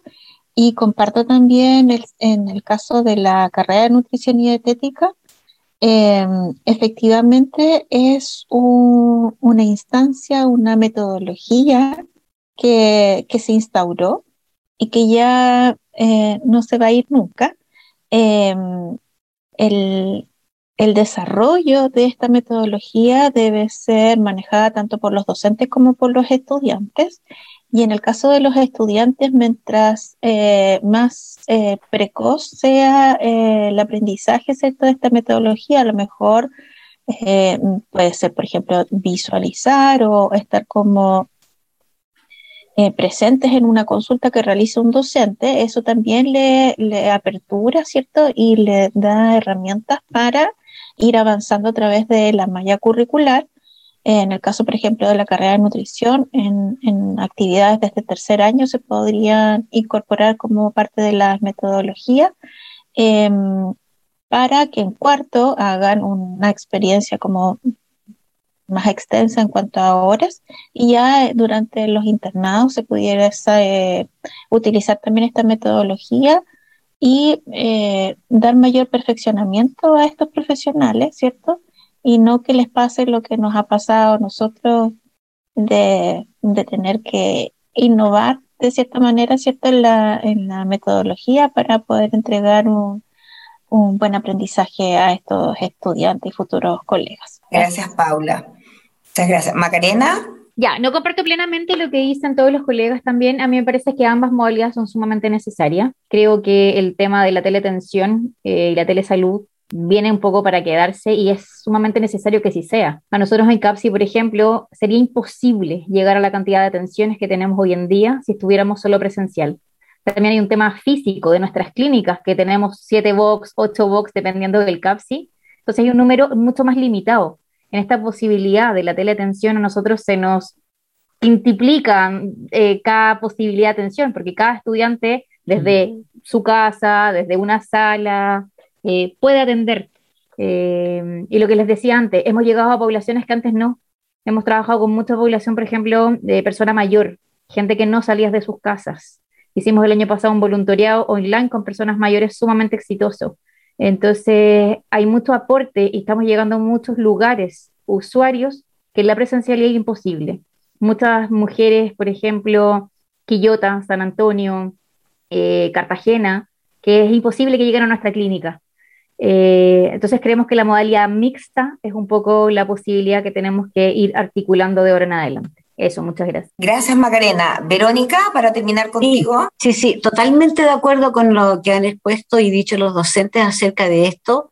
Me parece que la modalidad mixta es muy útil, muy necesaria. En el caso de clínica jurídica, eh, yo pensaría en mantener la clínica jurídica virtual porque aún en el evento que los tribunales, bueno, en algún momento van a volver a, atender de manera presencial, ahí tenemos que atender una zona un poco más restringida, ¿no?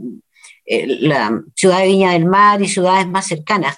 Pero todo lo que es orientación legal y asesoría se puede atender en todas las zonas del país, el norte, el sur, el centro, porque eso se puede perfectamente hacer de manera virtual y es un muy buen aprendizaje para los alumnos, para su, para su desarrollo, la, las habilidades, las competencias, pero también pensando, fíjate que en algo que dijo uno de los colegas o, o colega recién, los alumnos se van a tener que desenvolver cuando ya estén titulados, ¿cierto?, en este mundo virtual y todo apunta hacia allá.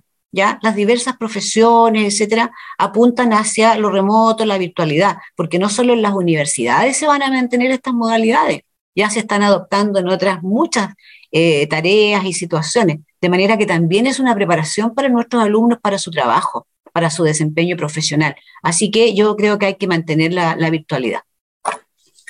Gracias, Verónica. Voy a aprovechar, quería levantar la mano uno de nuestros decanos, Cristian Campos, que, que, ha estado pero presentísimo en toda la jornada acompañando a su equipo. Así que, eh, decano, por favor, que nos pueda eh, dar su opinión y, apreciaciones al respecto. Muchas gracias por la oportunidad. Primero, agradecer al equipo organizador, que creo que ha sido una excelente jornada a nuestro director académico que lidera el proyecto, con nuestras directoras de Viña y Concepción, digamos, y sobre todo a los expositores, porque han salido temas muy interesantes. Y al escuchar un poco las reflexiones de, de los diferentes colegas de, la, de psicología, de fonoterapia, derecho y, y de las demás eh, profesiones, digamos, carreras, yo creo que todos coincidimos de que esto viene para quedarse. Eh, es un aprendizaje de más de un año, parece que fuera hace muy, mucho tiempo, y es recién un año, y, capaz que menos, pero como hemos tenido tanta, eh, eh, tanta actividad, parece que han pasado como tres, cuatro años. Es, la sensación que me da a mí, es como que pasó un camión por encima de uno y, no se alcanza uno a levantar. Y solo adelantar algunas cosas, nosotros como facultad, una de las preguntas que está leyendo en el chat, si nos hemos adelantado en algo y ya lo colocamos en nuestras mallas innovadas, que fueron aprobadas hace muy poco, por ejemplo, la Escuela de Kinesiología, ella tiene en su perfil de egreso eh, la, una de las áreas de la teleatención o telesalud o telerehabilitación, que son sinónimos que uno los va acomodando un poco a su área. Y parte de, las prácticas profesionales, en el caso de nosotros de salud, que son cuatro prácticas, al menos el 25% de las prácticas eh, va a ser en esta modalidad. Entonces el estudiante va a tener eh, las habilidades o la destreza para poder cumplir el resultado de aprendizaje, que al final es perfil de egreso, va a tener esta competencia de la atención o de la salud, más las actividades presenciales. Entonces, es una de las y que ya está decretado, que es algo súper importante, que no es informal, es formal, y, y, ahora hay que seguir perfeccionándolo, porque no somos expertos todavía, uno hace, hacemos mucho esfuerzo sobre todo los académicos, porque fueron muy autodidactas. Eh, esa es la verdad del sistema.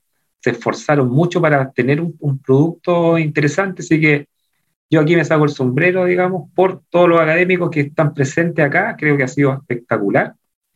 Y, darle, eh, y agradecer el, tremendo esfuerzo que han hecho ustedes.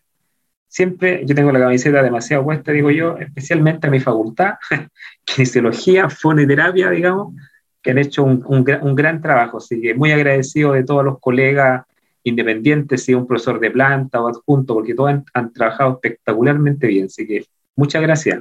Muchas gracias, decano. Bueno, con esto finalizamos la sesión de rondas de, de, preguntas. Muchas gracias a todos los expositores por responder y por, por tener este desafío. Yo creo que estamos dejando este desafío muy en claro. Así que muchas gracias por la jornada de hoy de la tarde. Muchas gracias, directora Ana María Cid. A continuación invitamos a Paula Riquelme a dirigir unas palabras de cierre de la jornada. Muchas gracias. Me parece que ha sido un, un, día arduo. Estuve un ratito en la mañana y ahora estuve en la tarde. También tuve la oportunidad de revisar varios de los trabajos que se pusieron acá y comentarles que, al igual que lo que les eh, estaba diciendo el decano y Ana María, Creo que esto es una, un gran aprendizaje que nos deja la pandemia y creo que también la pregunta que siento que también se hacen ustedes en silencio es cuál va a ser ahora el valor de la presencialidad. Entonces, ¿cómo nosotros a través del uso de las tecnologías podemos darle un valor eh, inmenso a la presencialidad? Porque el estudiante ha tenido estos dos años de experiencia en la no presencialidad. Entonces, cómo eh, podemos usar estas mismas herramientas eh, con los consentimientos que corresponden, como, como materiales de enseñanza, como eh, situaciones profesionales gatilladoras para analizar la presencialidad o bien analizarlas en la virtualidad, ¿verdad? Y poder discutirlas en la presencialidad y buscar soluciones en conjunto. Así que creo que ha sido una, una experiencia maravillosa, pero lo que más me ha gustado es la rigurosidad con la que se han presentado las experiencias, ¿ya? Y comentarles desde ese contexto que nosotros como Vicerrectoría Académica, en conjunto con la Vicerrectoría de Investigación y Doctorado, estamos liderando todo un eh, apoyo institucional a la innovación educativa, ¿ya?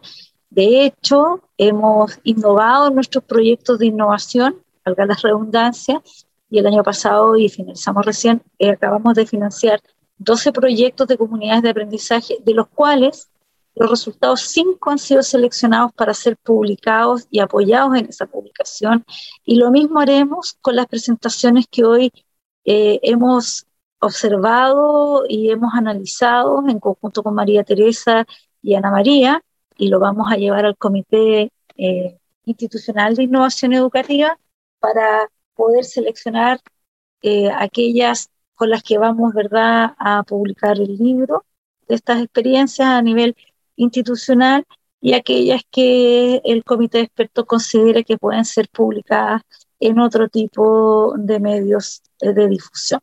Así que si alguno de ustedes está entusiasmado, por favor escríbanme ya eh, para preguntarme más información y poder entonces también eh, convocarlos a, este, a este apoyo institucional que le vamos a dar a la, a la difusión y publicación de los resultados de esta eh, experiencia formativa y que claramente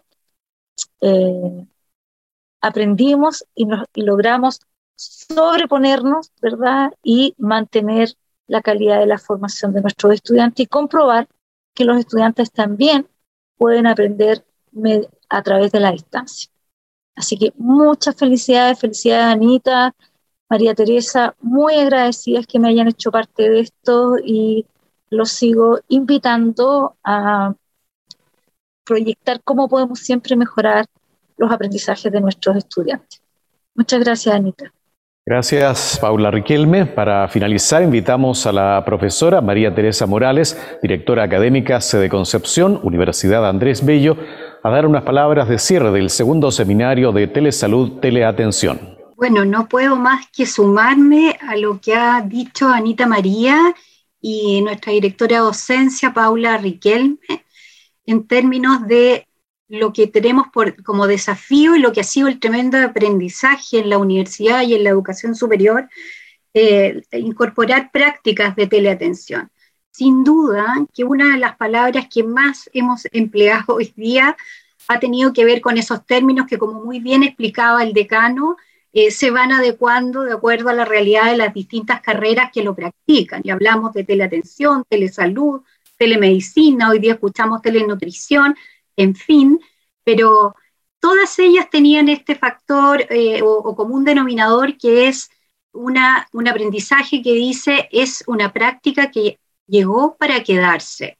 Aprendimos, señalaron ustedes que habían resistencias tanto de los estudiantes como, como de los alumnos y que paso a paso, en virtud de que la experiencia iba ganando forma, se iba haciendo más rigurosa su implementación, eh, la, la, percepción cambió, la mirada cambió y hoy día es muchísimo más valorada, lo que no significa que no tengamos desafíos en términos de mejorar estas prácticas. Y para eso uno de los tremendos desafíos es seguir ayudando a nuestros profesores para que se, eh, se capaciten, se habiliten, no solo técnicamente, sino que pedagógicamente en esta forma de lograr también aprendizaje en nuestros estudiantes para que finalmente terminen siendo profesionales con esto que ustedes han relevado, que es un beneficio de la teleatención, que a través de estas prácticas también para ellos se abre un nuevo escenario o espacio de desempeño.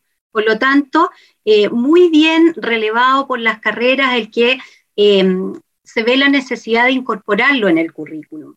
Y por otro lado, también ustedes han evidenciado eh, cómo a través de estas prácticas de teleatención, las instituciones de educación superior, a través de su quehacer, se vinculan con el entorno. Y este vínculo genera o se materializa en un tremendo aporte a la comunidad. Las instituciones tienen el deber de volcarse hacia, hacia la sociedad eh, a través de su quehacer. Y con estas prácticas de, teleatención cumplimos, por un lado, con esta formación que prometimos a los estudiantes en convertirlos en profesionales de calidad, pero a la vez haciendo un tremendo aporte a la sociedad. Qué emocionante fue escuchar cada uno de los ejemplos, los datos duros que mencionamos, ustedes que mencionaron, nosotros solo relevamos, eh, en cada una de las carreras de cuántas atenciones se hicieron pero no era solo el número por el número, sino que ustedes dijeron todas esas atenciones tributaban al cumplimiento de, estos resultados de aprendizaje expresados en el perfil de egreso de los estudiantes. Así que solamente felicitarlos, animarlos a que sigan trabajando de la misma manera y, muy juntos, ¿verdad? A, la vicerrectoría académica que lidera esto en la universidad, a quienes participaron de, la Casa de Estudios de la UDLA, que fue un agrado tenerlos en este seminario, y dejarlos invitados, y, les prometo que con esto termino, dejarlos invitados a un seminario que realizaremos, que es la segunda versión, eh, un seminario también de teleatención, pero cuyos expositores son estudiantes que también comparten estas prácticas de teleatención eh, que realizan en sus distintas carreras en la universidad. Así es que muchas gracias, eh, agradecerles y la Universidad Andrés Bello siempre estará acompañándolos en poder mejorar la calidad del servicio educativo que brinda. Muchas gracias, directora. En nombre de la Vicerrectoría Académica de la Universidad Andrés Bello, agradecemos a todos los presentes la participación, su asistencia e interés en nuestro segundo seminario de Telesalud Teleatención y esperamos que las temáticas abordadas el día de hoy hayan cumplido con sus expectativas e intereses. Muchas gracias y que tengan buenas tardes. En octubre de 2021, la Universidad Andrés Bello realizó el segundo seminario de Telesalud Teleatención, académicos educación superior, compartiendo experiencias exitosas en áreas de salud, psicología, educación y derecho, junto a un panel de expertos que entregaron sus conocimientos, puntos de vista y experiencias.